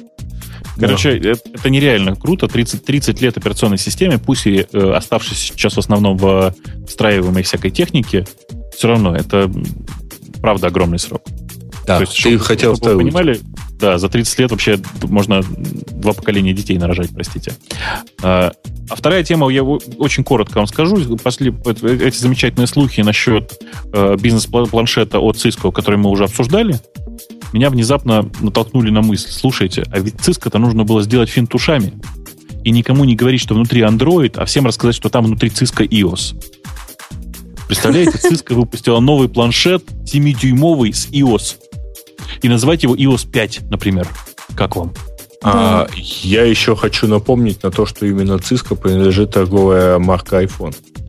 Да, iPhone, нет, iPhone уже не принадлежит, неправда. Э, ну, а, Они пардон, уже как-то, уже как-то переуступили, да. Да, да, да. А iOS, насколько я понимаю, это э, там какой-то шеринг торговой марки происходит. То есть какая-то договоренность между Apple и Cisco по этому поводу. Ну, кстати говоря, мы год назад покупали некоторое количество Wi-Fi сипфонов, э, на которых было гордо написано iPhone. Да, а, потребительского качества у них там совершенно страшное. Вот. А, но вот в iPhone на них было честно написано. Мы их купили там штук 5 или 6. Давайте, давайте катиться после шоу. Это, по-моему, очень увлекательно и привлекательно. Тем просто слушателей практически больше и нет интересных. Нет, ну, тем вообще говоря... Ой, слушайте, да, как-то вот дальше, дальше потом совсем нет никаких плюсов. Поэтому да, давайте катиться куда-нибудь. А до того, как катиться, надо попрощаться. И напомнить, что это был подкастик Радио Ти. radio-t.com его неповторимый сайт. С него там есть замечательная зелененькая кнопочка для помощи подкаста, что тоже дело хорошее, если хотите. И почет и уважуха. Кстати, вы в курсе, что в нашем клиентике такие сердечки показываются, капельки да. для помощников? Это, это очень круто. Это как раз тот самый кувыт и есть. И был полный набор ведущих. Полный, совершенно полный со всех точек зрения. Была Маринка, которая сегодня выступала мало, но метко. Маринка. Да, это я, это была, я. Была. Был Грей, который перебрал с анекдотами целых четыре рассказал. Я считал и загинал пальцы. Вот сейчас разогну. Грей, ты на ну, следующий ну, ты выпуск... загнул. Ты на следующий выпуск лишен права рассказывать два анекдота своих стандартных. Ага, понятно, то есть я тебе смогу. И был-был Бобу, который без анекдотов обошелся, но зато привел гостя. Э, гостя звали Саша Плющев. Это феерический совершенно человек. Э, правда, великий профессионал. Вы видели, как он мастерски встроился вообще в наш коллектив сегодня. Несмотря на то, что мы его тоже не менее профессионально перебивали.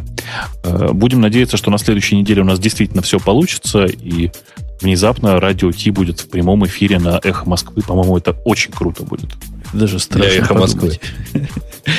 Да, для всех. Для всех. Ну и вот это вот, вот, который вот рассказывал, что у меня нет права на анекдоты, на самом деле и самый есть анекдот, самота ходячая, как он любит выражаться, это Умпутун. Все, это, это, это был конец нашего 190 какого-то выпуска. В следующем 190 каком-то плюс один увидимся в следующую субботу. Пока. Пока. Пока.